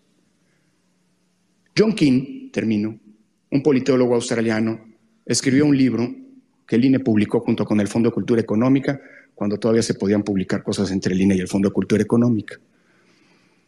Vida y muerte de la democracia. En este texto, King señala que la democracia a lo largo de la historia de la humanidad ha nacido y ha muerto, en distintas ocasiones, desde la antigüedad clásica. Y King advierte un punto. Cuando la democracia ha muerto, siempre han ocurrido, han confluido dos cosas. Primero, alguien que es el responsable directo de matar a la democracia, de socavarla, de erosionarla, de desmontarla, de destruirla. Ese es el culpable de la muerte de la democracia. Pero hay otro fenómeno que siempre invariablemente concurre cuando una democracia muere que hubo quienes, por desidia, por miedo, por desinterés, dejaron hacer al otro, dejaron pasar el desmontaje de la democracia. Y esos son responsables de la muerte de la democracia. Termino diciendo esto. Este libro busca ser, como decía Ciro, un manual para entender lo que nos costó construir un sistema democrático en su dimensión electoral, los otros pendientes ahí están, para poder defenderlo, porque solamente entendiendo qué es lo que se tiene, se puede valorar. Y solamente valorándole, valorándolo, se puede saber lo que, se puede, lo que eventualmente se puede perder. La democracia es una construcción colectiva. Su defensa es una responsabilidad de todas y todos. Y no hay trincheras pequeñas para esa defensa. Las manifestaciones que vimos son una expresión de una ciudadanía que defiende su democracia. Ojo, como dijo un colega de Andalucía en la última manifestación, no se está defendiendo una postura política, no se está atacando a un gobierno o una postura política, se está defendiendo el derecho de todos, incluso de quienes forman parte de la hoy mayoría, de poder votar en libertad. Esas son las conquistas democráticas, las pocas que podemos presumir y las pocas que debemos, con todo ahínco, defender. El propósito del libro, y en ese sentido es un texto militante, busca precisamente generar herramientas para que esa defensa colectiva sea más consciente, sea más eficaz, pero sobre todo sea más comprometida. Muchísimas gracias.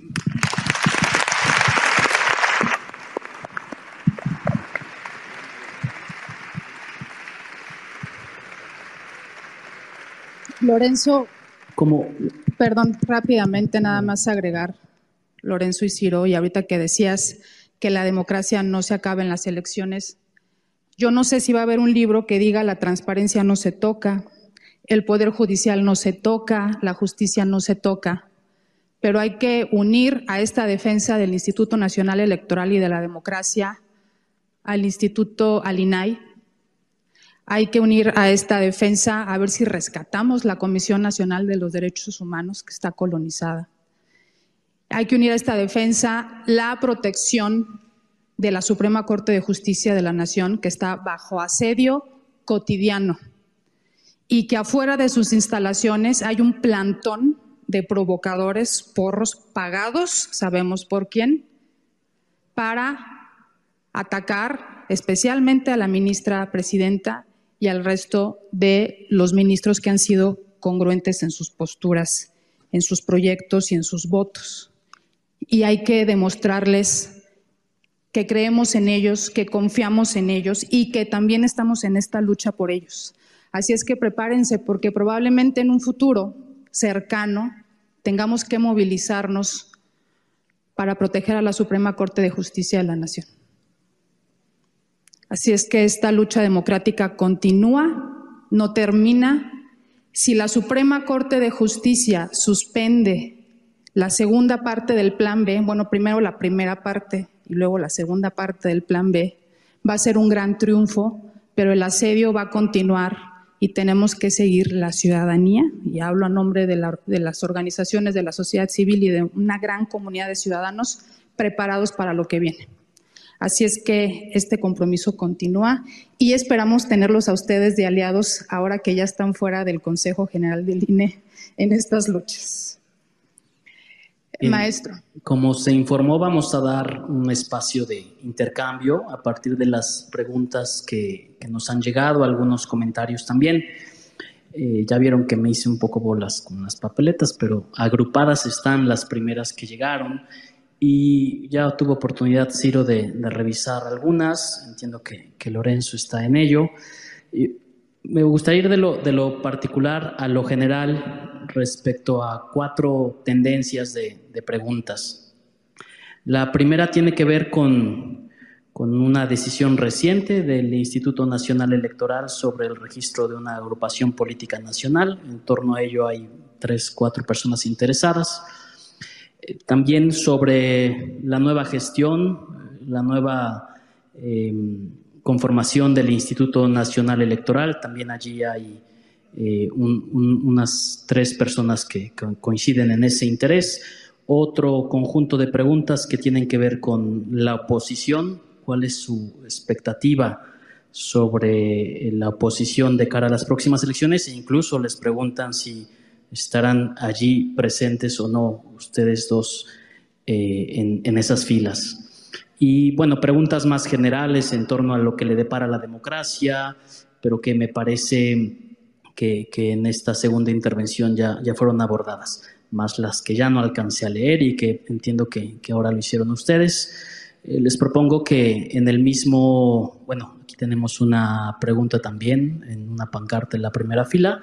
Eh, les propongo que tengamos una primera ronda de, respuestas en torno a los intereses que se han vertido y si tuviésemos tiempo damos paso a, a una segunda ronda. Adelante. Gracias. Gracias. Gracias por... ¿Se oye ahí? Gracias por sus preguntas. Eh, voy a empezar con la que nos muestran en alto y es qué democracia defendemos. Si la de, si alcancé a leer bien, la de amigos de Fox y, Pemex Gate. Eh, primer, el primer libro que escribimos juntos, Lorenzo y yo, en 2006, se llama Elecciones, Dinero y Corrupción, Pemexgate y Amigos de Fox. Éramos profesores universitarios, antes habíamos trabajado como asesores en el IFE.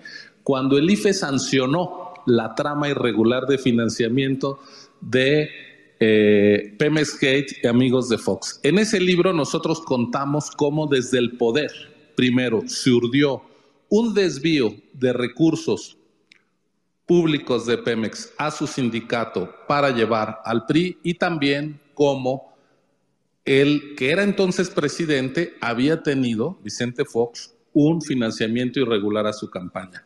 Esa sanción del IFE es histórica, nosotros no la votamos, no éramos consejeros, pero fuimos parte del equipo de asesores que trabajaron en eso, entonces sí, defendemos la democracia que evita la corrupción. Y así como nos tocó hablar contra el PRI y hablar contra el PAN, como consejeros votamos contra la trama de financiamiento irregular de Morena con el supuesto fideicomiso para ayudar a los damnificados del sismo de 2017 y que fue una operación de lavado de dinero vergonzosa.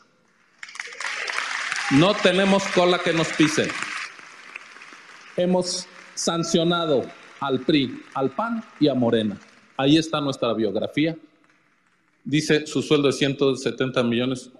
Pues eso es falso, totalmente, totalmente falso, totalmente falso. Ahí está la transparencia. Entren a la página del INE. A lo más que ganábamos con impuestos era cerca de 2 millones de pesos al año, no de 170 millones de pesos. Desde la sociedad también hay que saber decir la verdad. Vamos, voy a los temas que nos hicieron llegar voy a los temas que nos hicieron llegar. Nos preguntan qué opinamos de la oposición, de las posibilidades de la oposición. Déjenme decir que si bien ya no somos servidores públicos, y hablo ahora por mí, mi papel después de ser autoridad electoral lejos va a estar de ponerme a militar con un candidato ni del gobierno ni de la oposición. A diferencia de los infundios que nos hicieron, nosotros no militamos a favor de la oposición. Militamos a favor de la Constitución y contra el autoritarismo. ¿Qué va a hacer la oposición? Problema de la oposición. Nosotros hemos defendido las reglas del juego limpias y eso vamos a seguir defendiendo. Ahora, ¿tiene posibilidades de ganar la oposición? Eso lo determinará la ciudadanía con su voto. Pero una condición de toda elección democrática es que no se dé por descontado el triunfo del gobierno. De ese México veníamos, de ese México nos fuimos, del México que decía Fidel Velázquez, aquí llegamos por la revolución, no nos van a sacar por los votos. Y hoy hay quien dice, de aquí no nos vuelven a sacar, igual de autoritarios unos como los otros. Las elecciones son un juego abierto y si es abierto, Morena puede ratificar su triunfo y si lo hace respetando la ley, todos tenemos el deber de reconocerlo. Pero si las oposiciones se hacen con el triunfo, es deber de Morena, de sus dirigentes y de sus simpatizantes reconocer el triunfo de los otros. Veremos qué pasa. Pero la vocación democrática, la posibilidad de respetar la voluntad ciudadana es una obligación demócrata. Nadie puede decir que ya ganó las elecciones.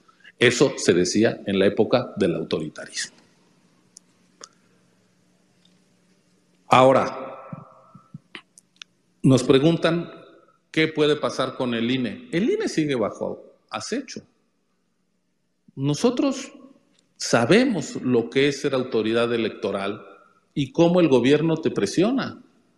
A nosotros, días antes de la elección de 2018, el PRI nos presionaba para que resolviéramos ya tres días antes de la elección lo del fideicomiso ilegal este de Morena para ver si le hacíamos un daño a López Obrador. No nos sumamos a la estrategia electoral del PRI. Teníamos que acabar la investigación y llevar con todos los elementos probatorios y lo hicimos una vez que pasó la elección y no nos tembló la mano, aunque eso nos generó la animadversión del nuevo presidente. Y el poder es capaz de decirte, aunque violé la ley, si me retiras la candidatura, te voy a ir a buscar a tu casa. Bueno, hay amenazas desde el poder, hay presiones, pero también tiene que haber consejeras y consejeros que se enfrenten a esas presiones y que cumplan con su determinación.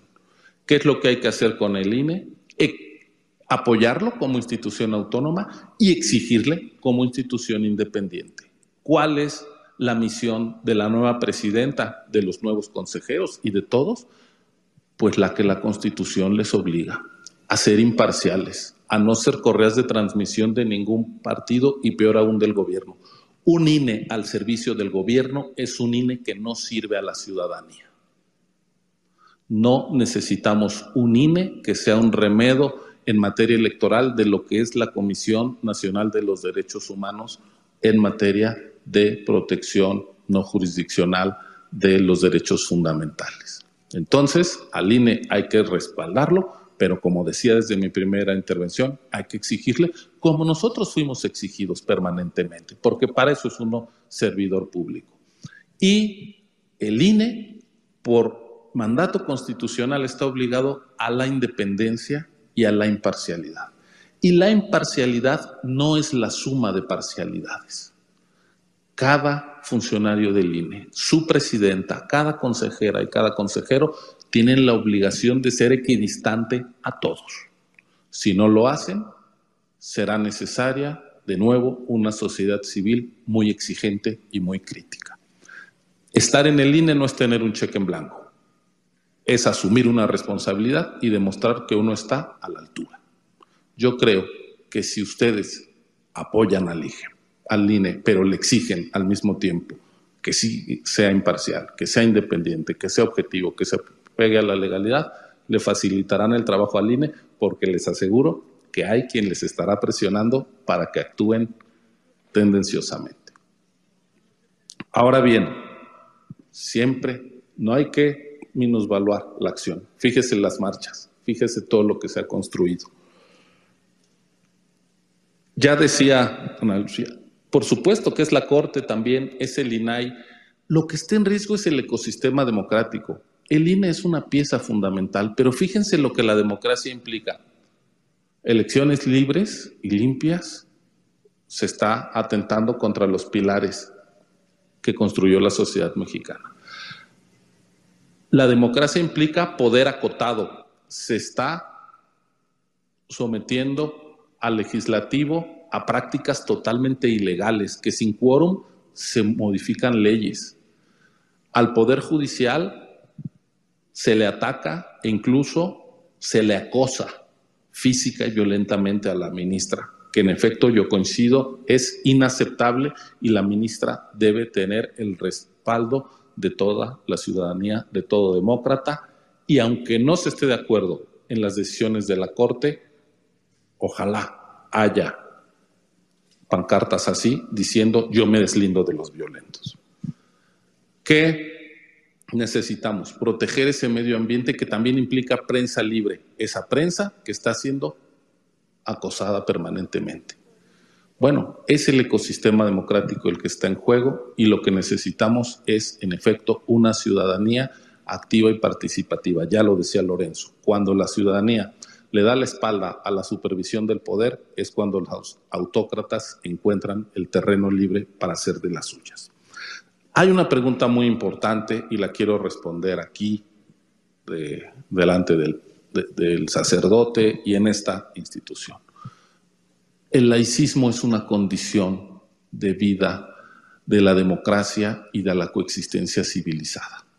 En el momento en que la religión invade la política y más aún cuando el Estado puede perder su carácter laico, entonces se, se abre campo para las peores intolerancias. ¿Dónde son perseguidos los católicos? Donde no son mayoría, donde no son religión oficial. ¿Qué es lo mejor? Que el Estado no tenga compromiso con religión alguna, sino con las libertades de todos. Yo creo que lo mejor que le puede pasar a las iglesias es que se mantengan en el terreno privado de su doctrina, de la fe, y que la arena pública se separe de la religión. A Dios lo que es de Dios, al César lo que es del César, separación plena entre Estado y religión, entre política e iglesias nos preguntaban sobre el hecho de que la luz del mundo tenga una agrupación política. En su momento a nosotros nos tocó eh, votar en contra. Por cierto, votamos contra la creación del partido de Felipe Calderón y no nos lo perdonan. Este, entonces eso de que uno está cercano a Felipe Calderón, pues es falso, porque cuando nos hemos encontrado sus simpatizantes, nos reclaman de manera airada. ¿Por qué no se los dimos? Pues porque desde nuestro punto de vista no cumplieron los requisitos de ley. Y también nos opusimos a que partidos de corte confesional tuvieran registro. Lamentablemente, el Tribunal Electoral le dio el registro al Partido Encuentro Social, pero luego la ciudadanía, con su sabiduría, le quitó el registro al no darle el 3% de los votos. Insisto, creo que el laicismo es una condición de democracia, de tolerancia y de convivencia civilizada, donde cabemos los que tienen una religión, otra y también aquellos que no tenemos alguna. Y finalmente, si la polarización está haciendo tanto daño entre nosotros, ¿qué sigue para cuidar a la democracia? Termino con esto. Hace unos días nos decían, es hora de que termine esta pesadilla, que regresemos al 30 de noviembre de 2018. Y dijimos, no, no. El México previo a 2018, en buena medida, es el que dio lugar a lo que estamos viviendo. E independientemente de los excesos que esté cometiendo el gobierno y de los malos resultados de las políticas, ahí están las cifras oficiales de que está creciendo el número de pobres en esta administración más rápido que en ningún otro momento de la historia. No podemos abandonar como sociedad la agenda de la cohesión social y de la equidad. Somos un país que ha vivido por muchos años con mucha condescendencia a la profunda desigualdad. Convivimos con la pobreza como algo dado y natural y en un océano de desigualdad y de pobreza no hay democracia que pueda echar raíces firmes. O abandonamos la condescendencia con la desigualdad, con los privilegios y nos volvemos una sociedad más solidaria pero no por la vía de la caridad, sino por la vía como las sociedades se vuelven igualitarias, pagando impuestos más altos y redistribuyendo la riqueza. Claro, hoy no hay una sola fuerza política que hable de redistribuir a través de política fiscal, que es lo que han hecho todos los gobiernos de izquierda en la historia de la humanidad. Bueno, es que si no reivindicas la eh, cohesión a través de los impuestos, no eres de izquierda, aunque digas que estás con los pobres porque estoy con los pobres, ¿quién va a decir que no? Pero tus políticas, ¿a quién están favoreciendo? Entonces creo que tenemos que plantearnos un escenario de reconciliación democrática y esa reconciliación democrática pasa por retomar como principal cuestión de la agenda pública la cohesión social. Y cito a la profesora politóloga Nadia Urbinati en este fantástico libro que publicó Yo el pueblo, como el populismo transforma la democracia. Y dice, está hablando no de México, ¿eh? Yo sí. Ella habla de el Brasil de Bolsonaro, de la Turquía de Orbán, de el Estados Unidos de Trump, de todos estos excesos en Polonia, en Hungría, en Filipinas, en fin. A esta enfermedad autoinmune de las democracias que es este populismo que estamos viviendo. La única manera de enfrentar seriamente al populismo no es, no es pensar que hay que quitar a sus líderes, eso no basta. Lo importante es combatir las causas que lo hicieron posible. Y en nuestro caso es esa profunda desigualdad. Mientras sigamos siendo una sociedad tan escindida y sin cohesión social, estos peligros autoritarios nos rodearán una y otra y otra vez. Muchísimas gracias por su atención.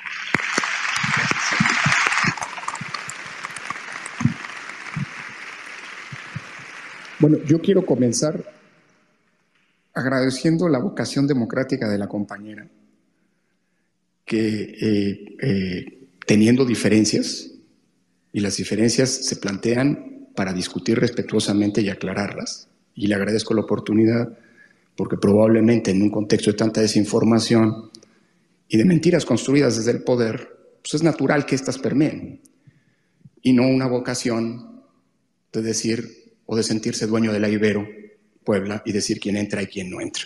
Así que lo primero que quiero comenzar es agradeciéndote este ejercicio de democracia frente a muchos estudiantes.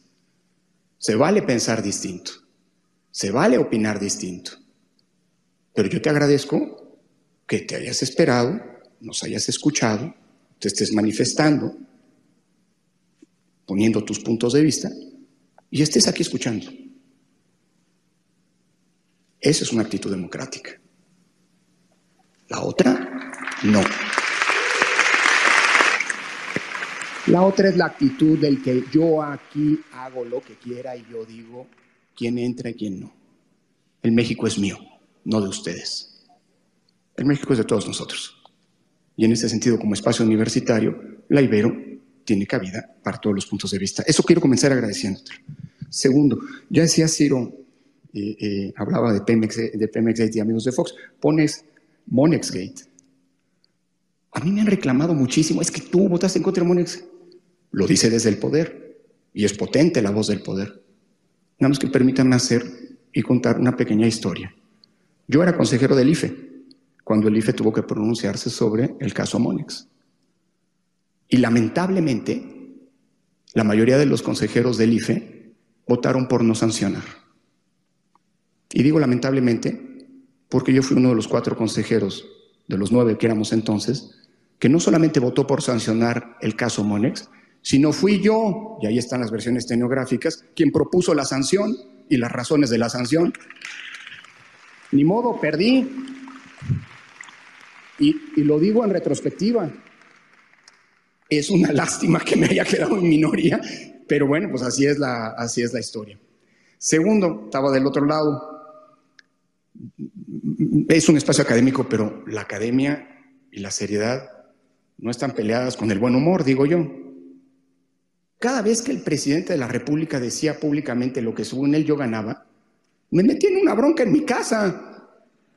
Porque mi esposa me decía, oye, ¿y dónde está lo demás? Pues no es que no hay demás.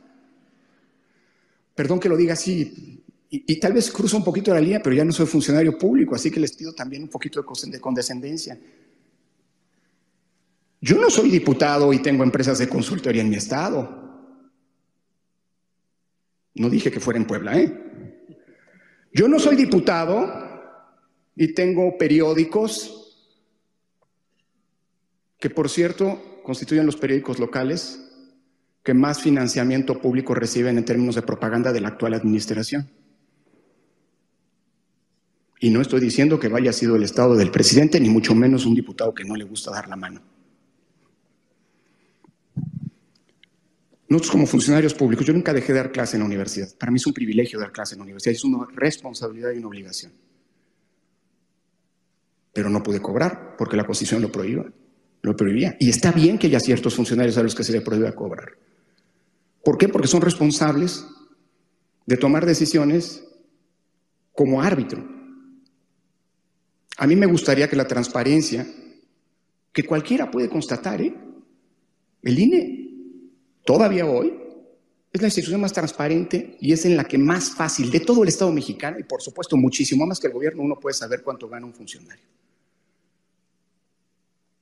Intente saber cuánto gana un funcionario del gobierno, porque hay declaraciones que se han hecho públicas de altos secretarios y secretarias de Estado que nos revelan que su principal fuente de ingresos es privada. ¿Y de dónde? Ah, no, es que eso es privado, entonces no tienes que saber. Híjole. El doble discurso a mí me molesta mucho en ese sentido. Por cierto, la parte de atrás. No, en el INE, no, no, no, no, si parte la fue encantado. En el INE nadie tuvo, nadie incumplió la constitución como se dice, ¿eh? Nada más que la constitución hay que leerla. Sé que hay que leerla y hay que leerla completa. Es muy larga nuestra constitución. Y sé que hay diputados, oye, hasta ministros de la Corte que no acaban de leer la Constitución completa. Pero es bueno leerla completa. ¿Qué dice el artículo 127 constitucional? Que ningún funcionario en el Estado tendrá una remuneración mayor a la del presidente de la República. Remuneración, no sueldo, ¿eh? Y si uno lee la Constitución, va a ver que la Constitución dice que es remuneración. Y remuneración son sueldos, y salarios, prestaciones y bienes materiales o en especie que recibe por concepto de la función el funcionario de que se trate. La Cámara de Diputados, esta legislatura y la anterior, desde hace más de cuatro años han violado una orden de la Constitución, de la Suprema Corte de Justicia, que les ordena calcular la remuneración del presidente de la República. ¿Y sabe por qué no lo han hecho? Porque la remuneración del presidente de la República no es la que se dice. Porque no, bueno, han hecho público el sueldo, no la remuneración. Y no, a nosotros nos pagaban todo lo que se le paga al presidente de la República, que debería contabilizarse, y en ese momento, ¿por qué no se ha hecho? Y ah, déjeme adelantar una hipótesis, porque se caería la mentira que se ha venido vendiendo desde hace meses, años. No, dudo mucho que en el, país haya funcionarios públicos que tengan una remuneración por su función pública mayor a la del presidente de la República. A mí no me pagan ni habitación, nunca me han pagado ni habitación, ni servicio doméstico, ni tampoco tengo afanadores militares como hoy sabemos que tienen otros funcionarios, etc. Eh, y perdón que me meta en esto que puede parecer mezquino, pero eso es parte de lo que está envenenando la democracia, a la discusión pública. Y yo no estoy culpando a quien crea legítimamente que lo que se dice desde el poder pues es lo que es. Pero una vocación democrática es no confiar y, seguir ciegamente lo que se dice del poder. Por eso es importante la información, por eso es preocupante que un órgano que nos garantiza que haya información, por eso es preocupante que un órgano que sí, sí sirvió en el pasado y nos sirvió muchísimo. Escándalos como los de la Casa Blanca, por ejemplo, escándalos como la estafa maestra, son producto de la apertura que nos permitió tener el INAI. Y por eso es grave que hoy el INAI, paralizado, se considere constituye el mundo ideal. Eso es lo que es grave.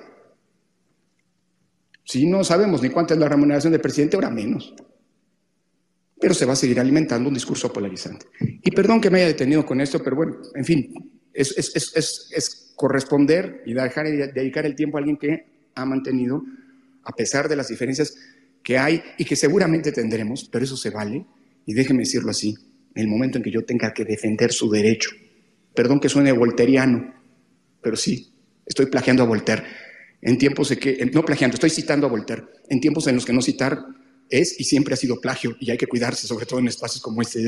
Sí, cito a Voltaire, defendería siempre el derecho de que usted pueda hacer esto. Eso se vale.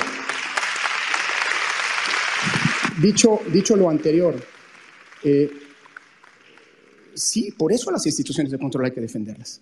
Algunas de las preguntas van en ese sentido. Y sí es muy grave que instituciones que en el momento fueron fundamentales para que hoy pudiera gobernar quien nos gobierna, porque se crearon condiciones democráticas, sigan estando allí, porque vuelvo a insistir, constituyen esa escalera que es de lo poco que hemos hecho bien en este país. No perdamos eso, porque si no volvemos a la época en la que la CFE organizaba elecciones, no la Comisión Federal de Electricidad, un poblano distinguido, bueno, no sé si un poblano que preside esta y que presidió aquella, ¿no? Por cierto. ¿No?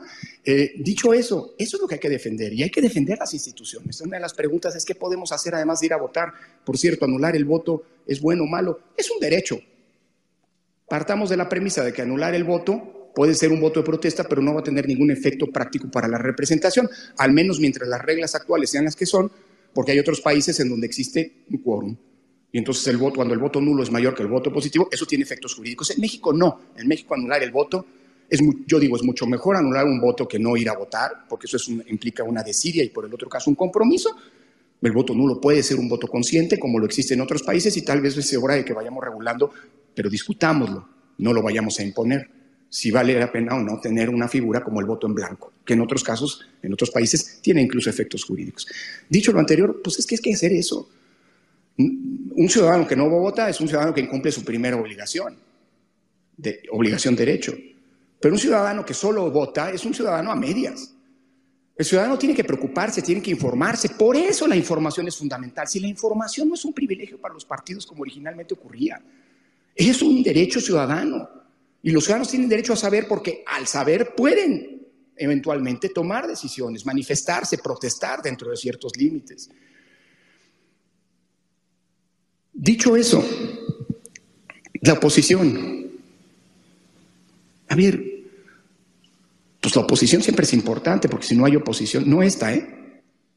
Esta hoy y la que hoy gobierna que antes era oposición. Sin oposiciones, pues hay un único, una única expresión política.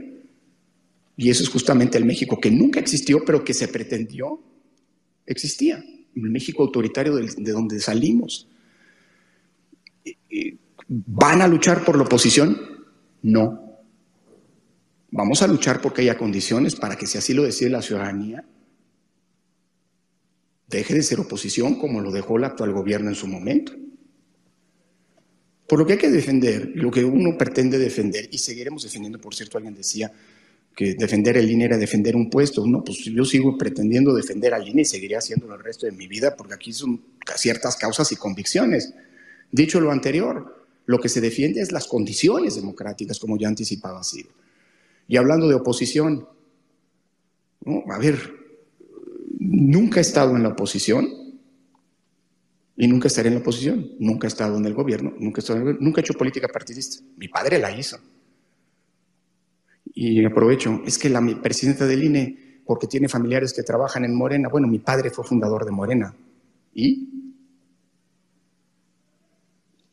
Por cierto, antes del 2018 me decían que yo militaba a favor de Morena y que nosotros estábamos tomando decisiones en favor de Morena, porque no bajamos a Andrés Manuel de los spots de su partido a los que tenía derecho. Pues si tiene derecho, ¿por qué lo vamos a bajar? Ah, no, es que están en contra de Morena por lo de Salgado y lo de Morón y por lo de la sobrerepresentación. Perdón, si la Constitución dice que hay un límite máximo de sobrerepresentación del 8% y antes había, se había presentado de manera esporádica, nadie se había dado cuenta y de repente se presenta como un problema, pues hombre, habremos valer la Constitución. Si hay alguien que no presentó, no cumplió con los informes financieros y la ley dice que a ese se le niega el registro, pues se lo niega sin cumplir con los informes financieros. Llámese Félix, o sea, una opción política como la que Margarita y Felipe querían constituir. ¿No? Es la misma vara, ¿eh? Digo, uno puede haberse equivocado y sin duda nos equivocamos. Yo me equivoqué al pensar que siendo funcionario público no me iban a espiar. Y lamentablemente el espionaje sigue hoy siendo parte de la lógica misma del poder, aunque sea ilegal. Denuncié aquel espionaje y el gobierno anterior no hizo nada. Y el actual no ha hecho nada. Pues es funcional. ¿Quién nos destapó? ¿Quién me destapó a mí como candidato de la oposición a la presidencia de la República? El presidente de la República. E insiste, todavía me sigue metiendo. Yo ya digo en tono de broma, no, es que no somos iguales, en efecto, no somos iguales. Ni quiero, ni debo, porque entonces tendrían razón los que descalificaron el trabajo que hicimos el INE, argumentando que trabajamos para la oposición, cosa que no es cierto, ni puedo. Bendita constitución. Y a mí, sí, vénganme con que la constitución es la, es la constitución. Así que no, las el rol de la oposición se lo dejamos a quienes sean oposición. Nosotros no hemos sido, ni, ni nosotros hablo en plural, lo decía Ciro, ni hemos sido ni seremos parte de la oposición. Ojo, yo sí soy parte de la oposición a toda deriva autoritaria. Eso sí, y ahí voy a estar. De donde venga el autoritarismo, de la izquierda, de la derecha o de donde sea.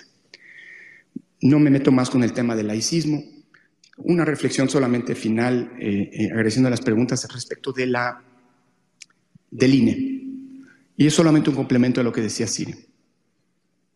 Miren, déjenme decírselos ahora sí que en carne propia. Presiones siempre ha habido. Hay y seguirá habiendo. Las hubo del gobierno anterior.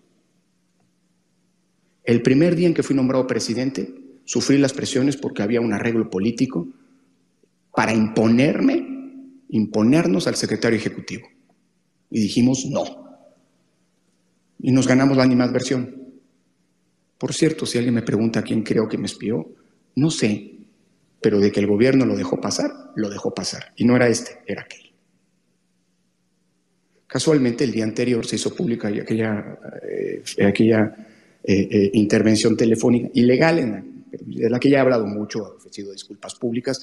Y por cierto, hablando de lo que decía este señor clasista y qué sé yo, déjenme compartirles una cosa que no solamente de la que estoy muy orgulloso y que además demuestra mi congruencia en términos de la lucha por los derechos desde que tengo conciencia.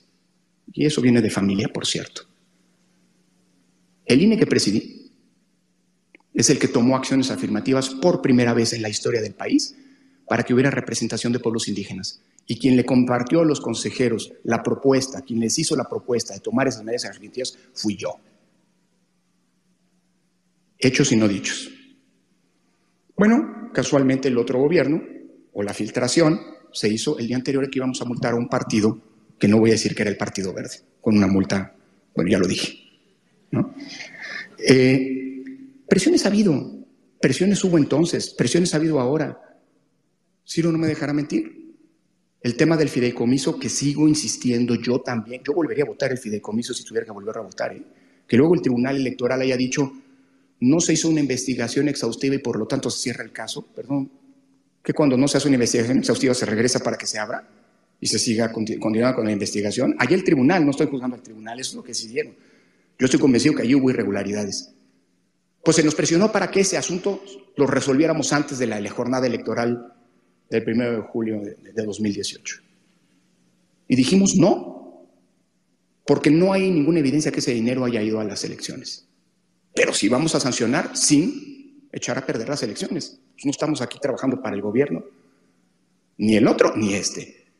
Y cierro con esto. Creo que Línea tiene una enorme fortaleza.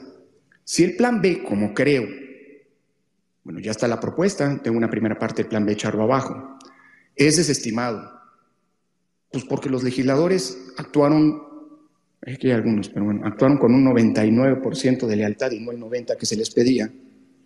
¿Se acuerdan que era 90 de capacidad, de, lealtad y 10 de capacidad? Bueno, en esto actuaron con 99.9% de lealtad. Lo demás ya lo dejo en el tintero. Creo que se cometieron graves omisiones legislativas y creo que la Corte es muy probable, ahí está la propuesta del ministro Pérez de Ayán, y es muy probable que, como ya lo ha hecho, por cierto, pues revoque el trabajo legislativo mal hecho. Si eso es así, afortunadamente iremos a una elección el próximo año organizada por el Servicio Profesional Electoral, que es la columna vertebral de INE. Son los funcionarios que estaban ahí antes de que llegáramos nosotros. Son los que están ahí después de que nos fuimos. Son ciudadanas y ciudadanos que ingresaron a sus cargos por concursos de oposición abierta, que son evaluados permanentemente y que son los que permiten que las elecciones se lleven a cabo en México. Y esa es la principal garantía para el próximo año. Claro, habrá que ver cómo se conducen los consejeros y las consejeras en, la lógica del arbitraje, pero ya lo decía Ciro, y dado que, dado que presiones hay y va a seguir habiendo, ¿qué le toca a la ciudadanía? Generar un contexto de exigencia. Y nunca concederle a nadie, como no se nos concedió a nosotros, cheques en blanco. Analizar las decisiones del INE. Aplaudirlas cuando sean apegadas a derecho. Y no dejar pasar decisiones que no sean apegadas a derecho y que tengan un sesgo político. Levantar la voz. Eso es lo que hacen los ciudadanos, además de ir a votar en una democracia. Déjenme decirlo así, lo mejor que le pueda pasar al INE es que dado que hay presión de un lado, sientan también que hay presión del otro lado. Y eso les genera un empaque para poder decidir lo que tengan que decidir, como será la Corte que decidirá lo que tenga que decidir. Los contextos de exigencia son fundamentales y le toca a la ciudadanía generar esos contextos de exigencia. Porque al poder en una democracia se le controla, se le limita, se le vigila y se le exige en donde no se le vigila, no se le limita, no se le controla y no se le exige, no estamos en una democracia. Ese es el papel de la ciudadanía. Y no es este poder, es el poder, sin importar cuál sea su signo político, ideología o bandería. Termino agradeciendo muchísimo, hay algunas preguntas, nos llevamos aquí, algunas tienen, eh, hay algunas que son muy puntuales. Tal vez terminaría diciendo, bueno, esa es la de Diego Valadez, que es colega mío, más maestro mío, que me darían ganas de resolver, pero hemos usado el tiempo, estas las voy a contestar, algunas las contestaremos este, vía correo electrónico, y sobre todo agradecer este espacio, que es un espacio de formación de ciudadanía. No vinimos aquí a vender un libro, vinimos a aprovechar el pretexto de un libro para poder dialogar con la ciudadanía de Puebla, con la sociedad de Puebla, los problemas que son nuestros y cuya solución depende solo de nosotros. Muchísimas gracias.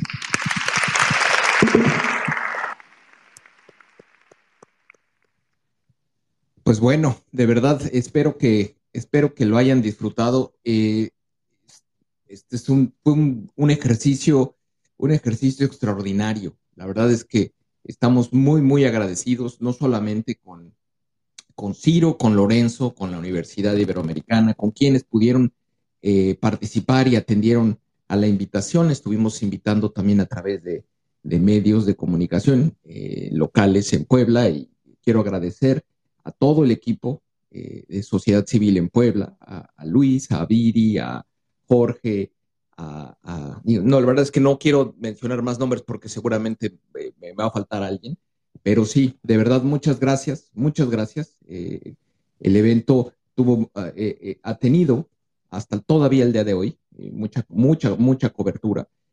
Creo que, creo que es una conversación que, que eh, eh, esa es una conversación que debe de continuar y debemos nosotros seguir alzando la voz y tenemos que seguir participando de los quehaceres políticos y promoción de la democracia, la defensa de las instituciones y la, separación de poderes, recuperar la república.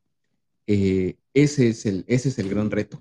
Vamos a, tomar eh, tenemos algo así como 10 minutos para tomar algunos comentarios. Veo que está aquí Miguel Álvarez, eh, quien está pidiendo el, micrófono a político y, tomaremos algunas, algunas participaciones de quien en los próximos 10 minutos quiera hacer algún comentario. Adelante, Miguel, si estás ahí. Bueno, pues parece que adelante, adelante. Adelante, te, escuchamos.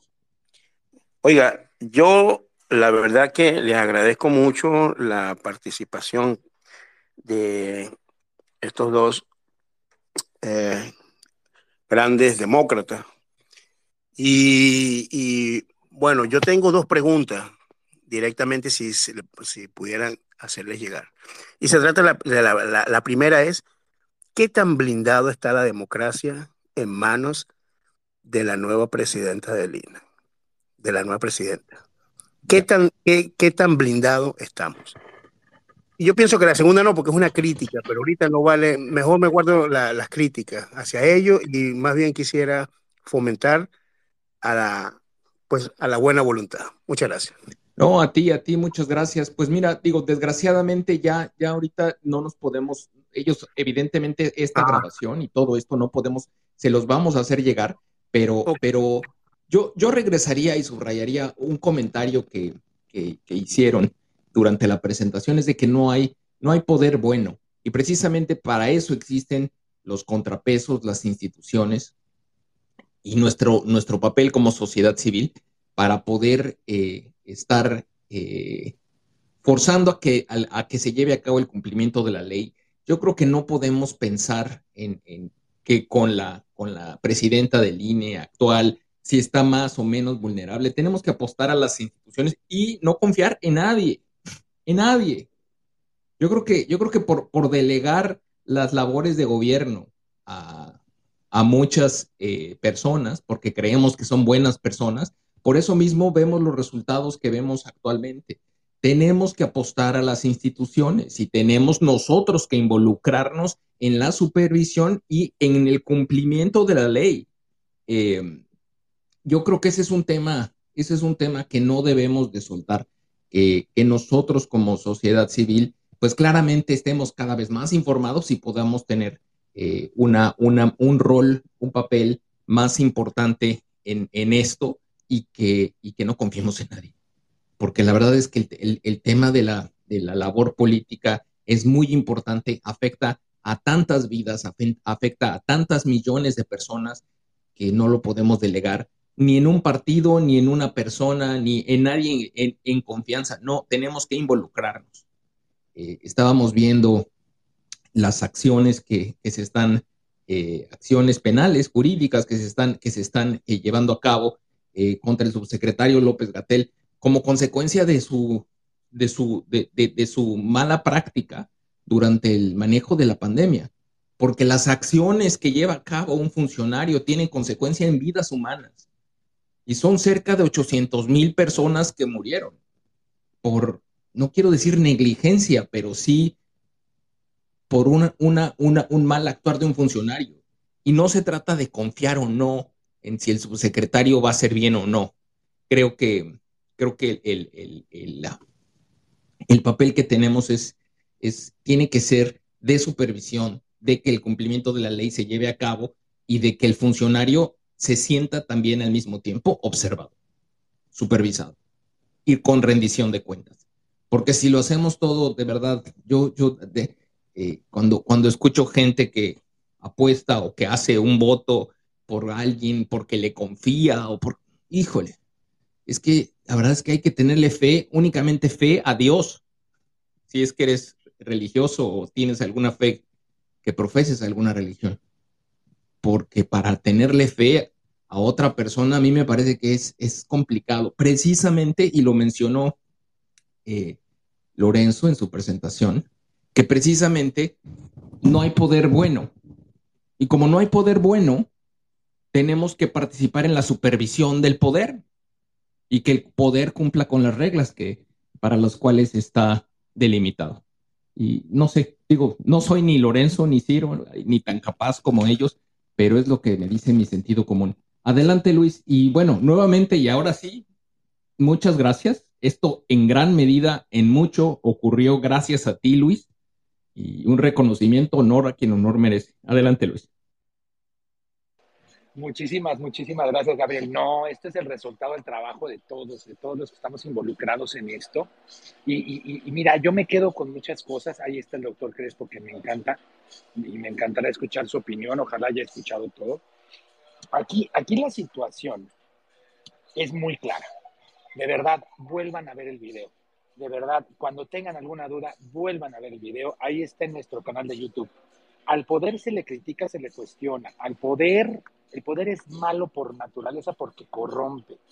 Entonces, tanto las intervenciones de Ciro y de Lorenzo son muy puntuales. Hay, situaciones muy sutiles que hay que prestarles toda la atención porque ahí está el manual de lo que debemos de hacer como oposición. Nosotros no somos un partido político. Nosotros, por las, por las situaciones en las que nos encontramos, en un estado de emergencia, porque el régimen quiere instalar una dictadura en nuestro país, nosotros como organizaciones civiles, iniciativas ciudadanas, estamos arropando en Coahuila y en el Estado de México a los candidatos de la oposición. Pero a ver, nosotros, la ciudadanía, debemos de estar informada, debemos de estar enterada y es nuestra responsabilidad poder seguir en un Estado de derecho, un Estado democrático de pesos, contrapesos y rendición de cuentas de verdad, por favor, cuando tengan oportunidad, vuelvan a ver el video. De verdad, es, sí, está padrísimo. Y de verdad, muchísimas gracias a todos. Muchas, muchas No, gracias a ti. Y, por eso te reconozco, de, digo, a ti y a todo el equipo y que trabajó contigo también. Eh, tu liderazgo fue muy importante y sí, hay, que continuar. Eh, leo aquí mucha gente que, que, dice tener dudas y me parece, me parece que el, el tener dudas es, es, tiene, es, es, hay que, es hasta es bueno porque eso tiene que levantar nuestra curiosidad y tiene que hacer que nos involucremos, investiguemos y nos, nos metamos en la conversación, tengamos elementos para participar en la conversación.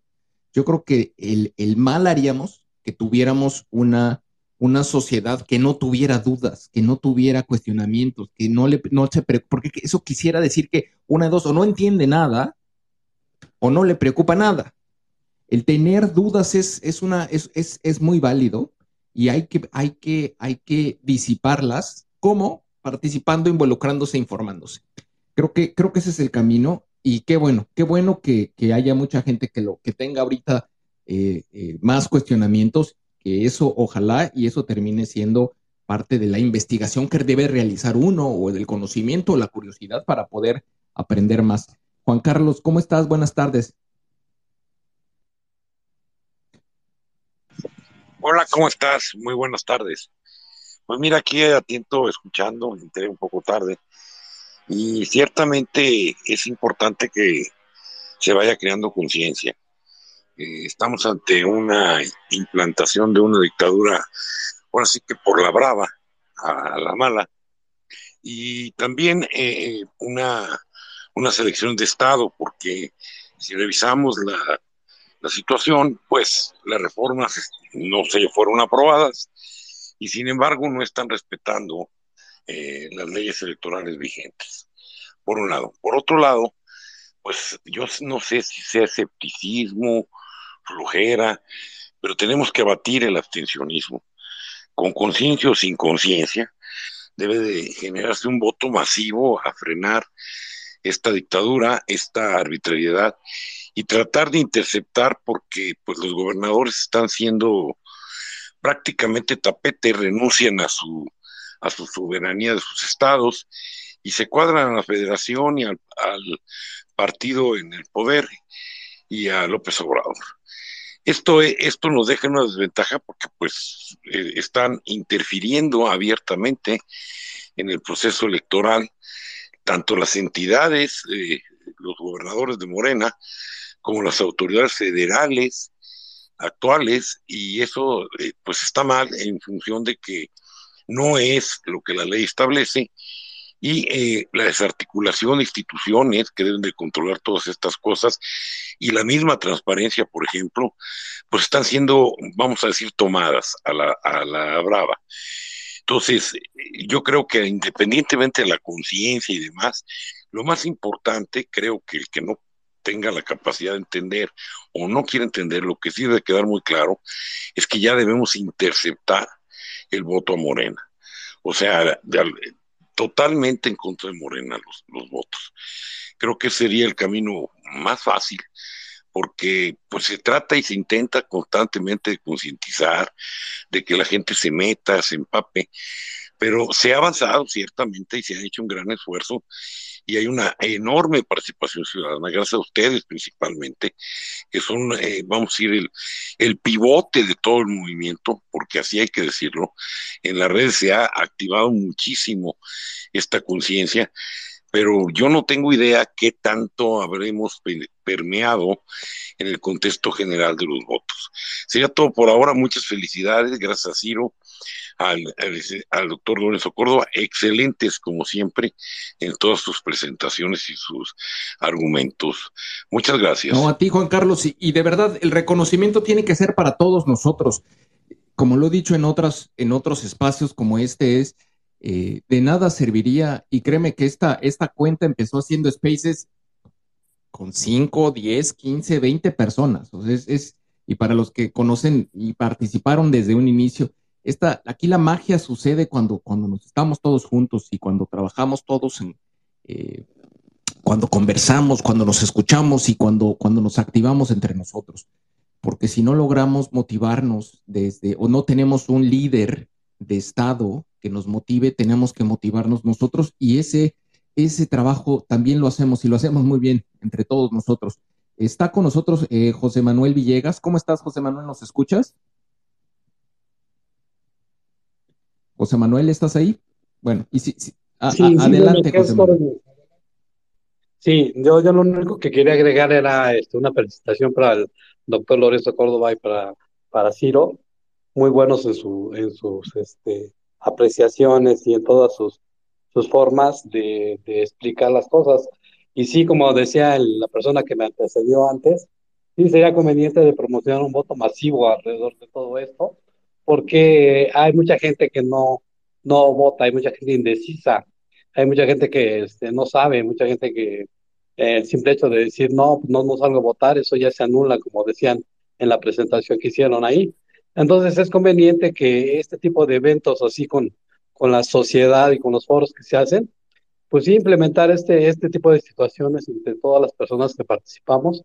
Y creo que este, una parte importante sería este, el seguirnos, ¿no? El que, el que cada una de las personas nos sigamos, este, cada una implementemos alguna estrategia para, para combatir esto que está pasando, ¿no? Porque esto nos pega, yo creo que nos pega a todos, tanto a los trabajadores que, que ya estamos a punto de jubilarnos, como a los trabajadores que seguimos en activo.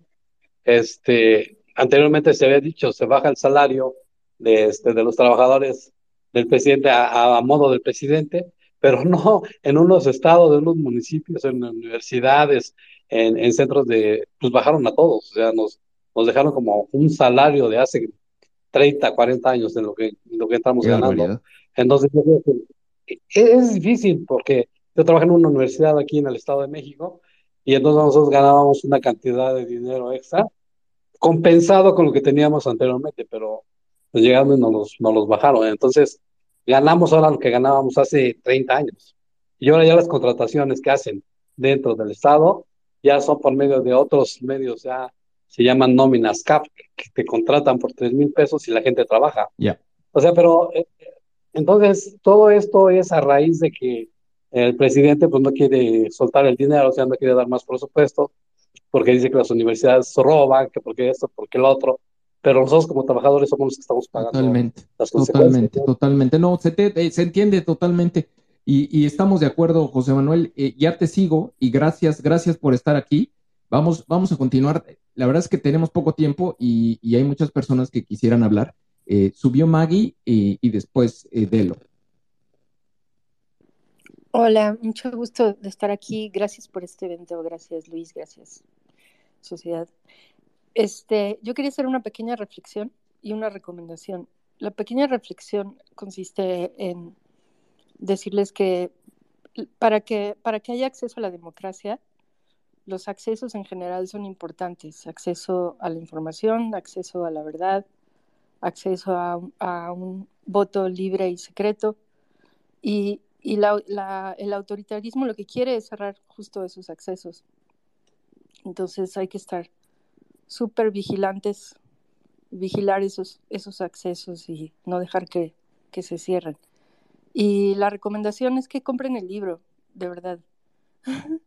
y muchas gracias porque escuchar a, a, a Ciro y a Lorenzo es una brisa de aire fresco porque su elocuencia se agradece muchísimo después de, ¿no? De, de que pues normalmente oye, oímos mañaneras que pues carecen justo de eso.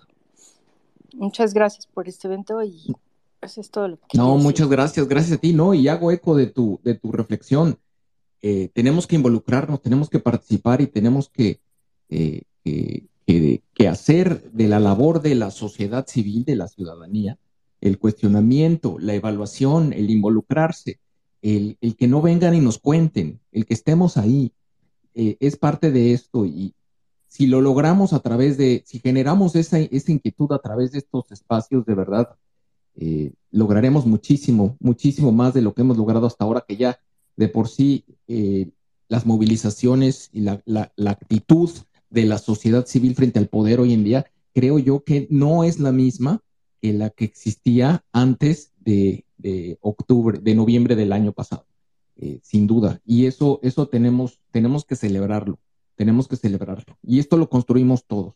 Muchas gracias. A ver, está, subió Gustavo. Gustavo, qué gusto verte por acá. Espero que hayas podido escuchar todo. Y, y, y, otra recomendación, Luis lo mencionó hace un rato. Vuélvanlo a ver. Y véanlo, véanlo, está en YouTube. Véanlo las veces que sea necesaria esta presentación. De verdad hay un montón de cosas que se dicen ahí que pasan como que rápido y tenemos que ponerlo en, eh, eh, escucharlo eh, se, le, se le puede, tiene un montón de conceptos que estoy seguro que así lo escuchen dos, tres, cuatro, cinco veces, estoy seguro que le van a encontrar nuevas cápsulas, nuevas piezas de conocimiento que son bien útiles, son mensajes y tenemos que irlos, ir, irlos digiriendo. No está así de que una vez lo vi y capté todo, sí lo escuchaste, pero a lo mejor no lo entendiste todo. Hay que ponerle, de verdad, yo es, los invito, ojalá, digo, a lo mejor soy yo porque yo soy medio de lento aprendizaje y tengo, eh, me cuesta trabajo pescar las ideas y tengo que re, re, recibir, recibir el conocimiento varias veces hasta que se me queda. De verdad, eh, eh, échenle un ojo y, y de verdad este, hay, muchos, hay muchas piezas muy valiosas de información. Gustavo, adelante. Gracias, sociedad. Buenas tardes a todos. Claro que lo escuché siempre eh, que intervenían como eh, consejeros electorales, este, Lorenzo Córdoba y Ciro Murayaba, siempre estaba pendiente de sus intervenciones, leía sus columnas, las sigo leyendo obviamente, sus comentarios, sus opiniones, y ahora por primera vez que no son servidores públicos, eh, con mayor razón eh, estaba interesado en saber qué opinaban. Ahora sí como simples eh, miembros de la sociedad civil o ciudadanos sí, sí, no me lo perdí y, y lo voy a hacer, lo, eh, voy a seguir tu recomendación. Este, me encantó, siempre, siempre han sido muy claros, eh, muy precisos, este, eh, pero voy a, voy a volver a, a, escucharlo para, para aprender. Nada más dos, dos, dos comentarios rapidito. Eh, yo, eh, como todos ustedes saben, eh, estoy seguro que el plan B ya murió, ¿sí? El plan B electoral. Ya la Corte ya declaró su, su invalidez por violaciones al proceso electoral, la primera parte, pero la segunda es exactamente lo mismo.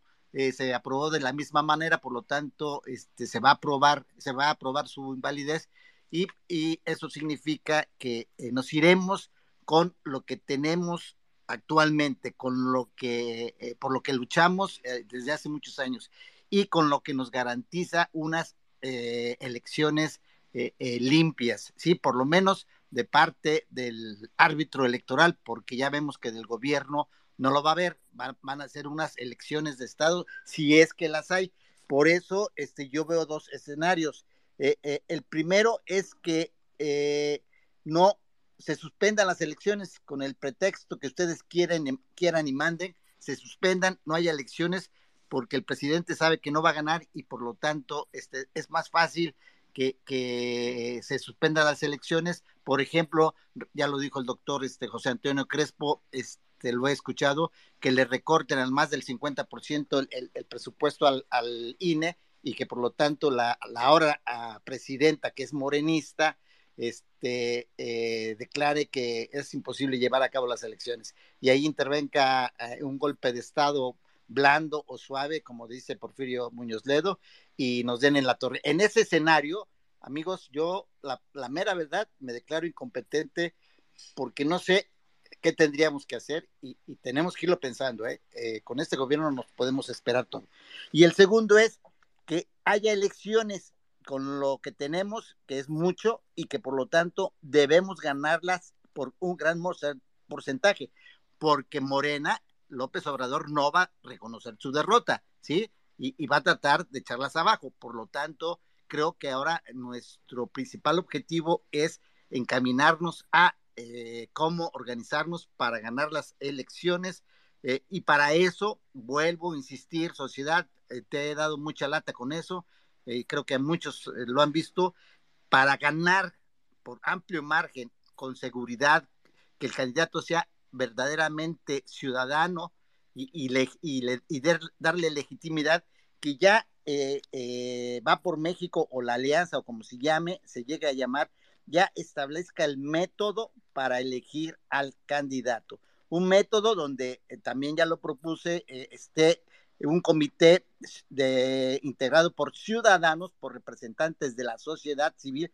Yo hasta había propuesto a, Lorenzo Córdoba, pero sé que no, no es conveniente, ni él va a aceptar para que no se piense mal de él ni se hable mal de él. Pero sí está Jesús Silva que está Reyes Heroles, está Denis Dresser, ahí está el maestro José Antonio, que lo propuse también a José Antonio Crespo y, que ese método, ese, ese comité lo integren la sociedad civil y los partidos políticos de oposición para que establezcan el mecanismo de cómo eh, elegir a nuestro candidato de oposición. Creo que ya urge esto.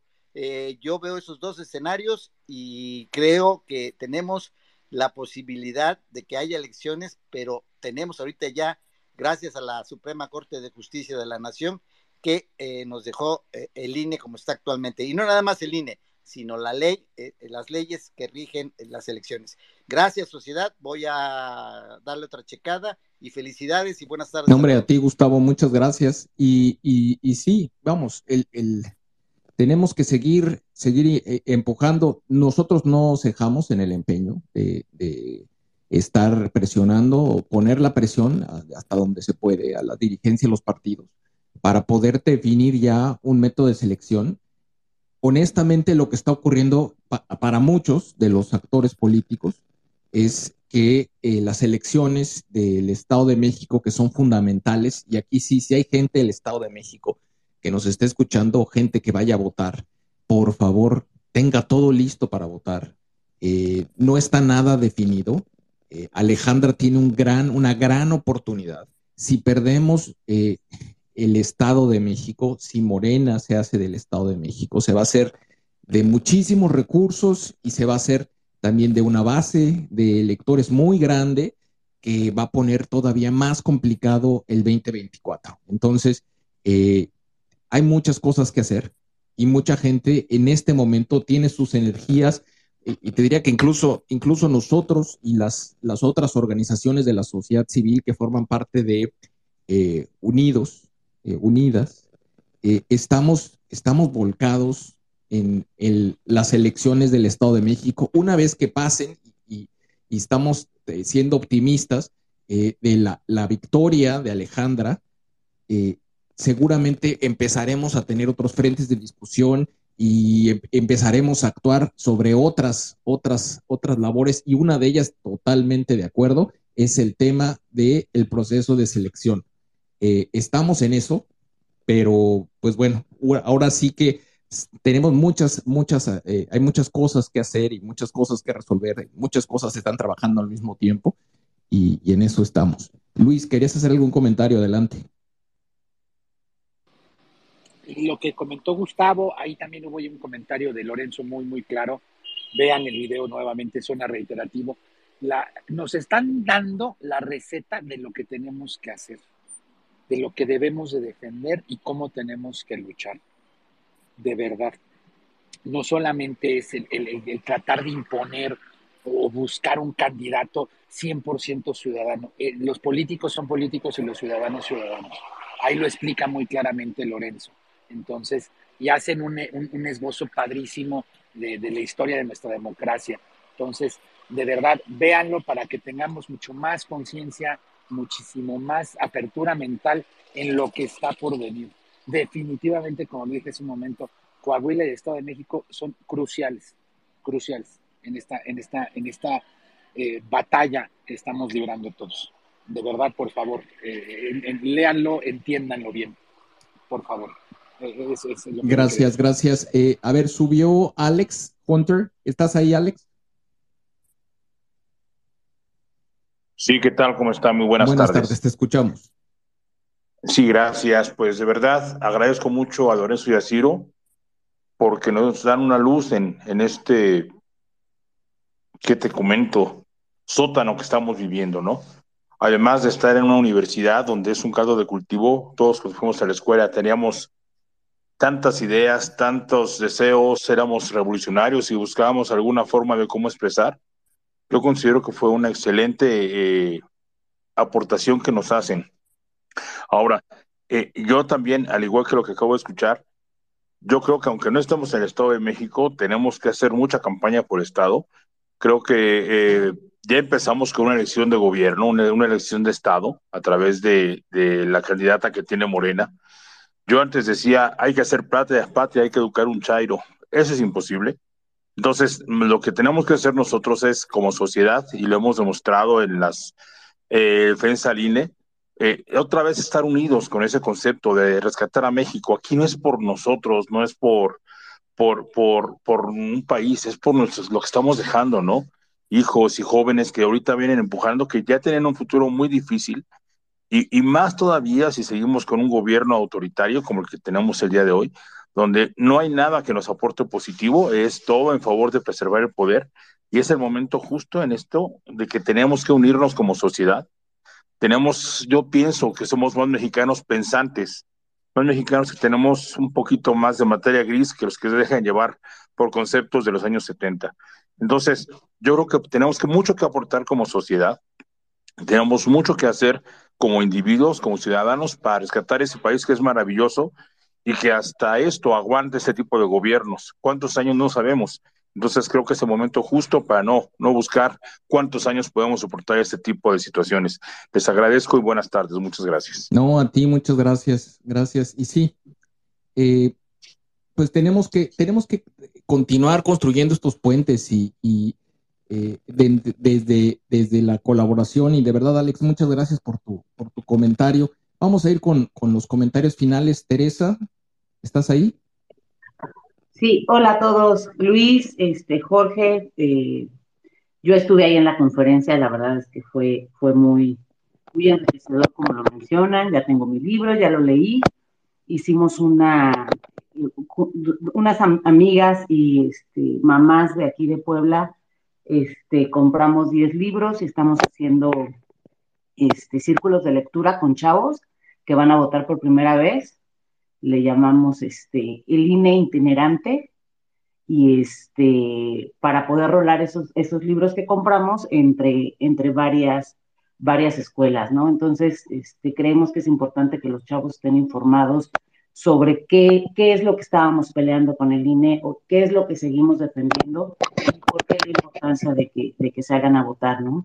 Entonces creo que el libro es súper didáctico, está padrísimo, este, fácil de entender y bueno, pues nos está funcionando para, para ese cometido.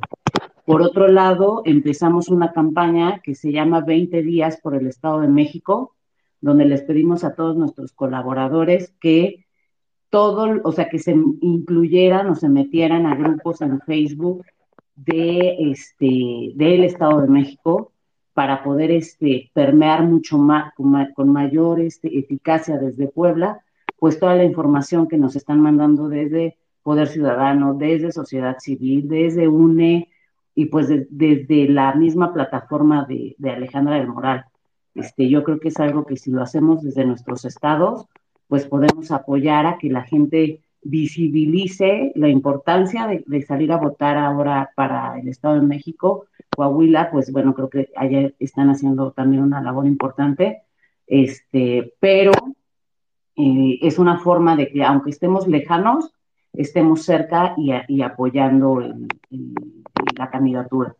Este, pues una vez más, un abrazo, una felicitación a todos y bueno, espero que estas ideas que estamos implementando por acá, este, pues les ayuden a lo mejor a, implementarlas en donde ustedes están y este, y pues hagamos haciendo que esto, que esto sea una gran, gran marea como ya lo es. Bye. Gracias, gracias, Tere, de verdad, muchas gracias. Y, y pues bueno, digo, yo desgraciadamente tengo otros compromisos eh, y les había comentado que tendría 10 minutos, ya me extendí por más de 20. Eh, nada más quiero ahí, Delo me mandó un comentario ahí que sí, ¿por qué nos invitamos a gente de la 4T a, nuestros espacios? Pues porque nosotros somos críticos de la 4T, Delo. Precisamente por eso no lo hacemos. Eh, lo que buscamos es que la sociedad se unifique y que nosotros podamos generar las condiciones o formemos parte de la generación de condiciones de una alternancia en el poder de lo.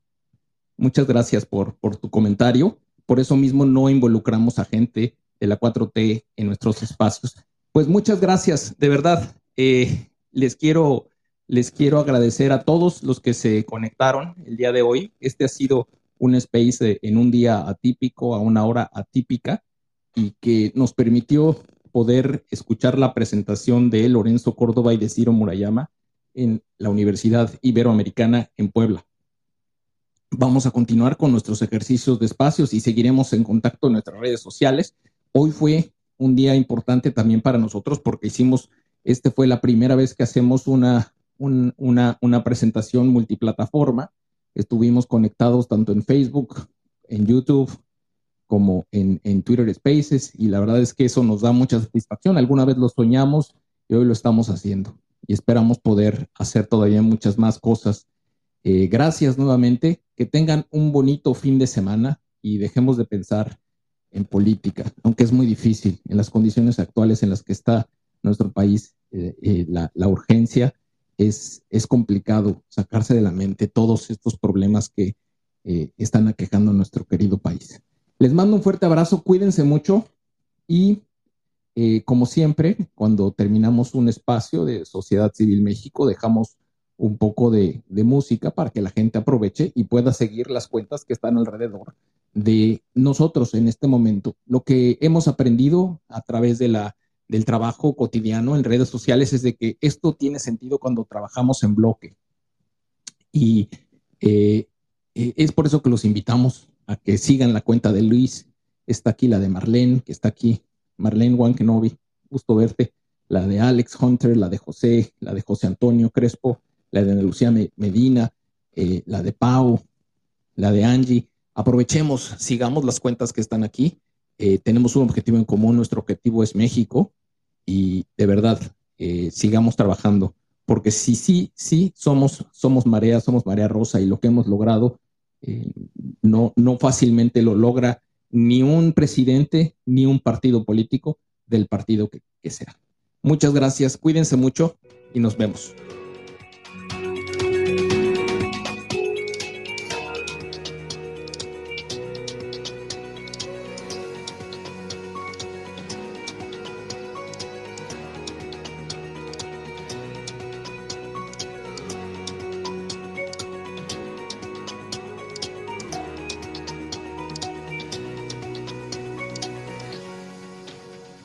Síguenos en nuestras redes sociales. Estamos presentes en Twitter, Facebook, Instagram, TikTok, Spotify y YouTube.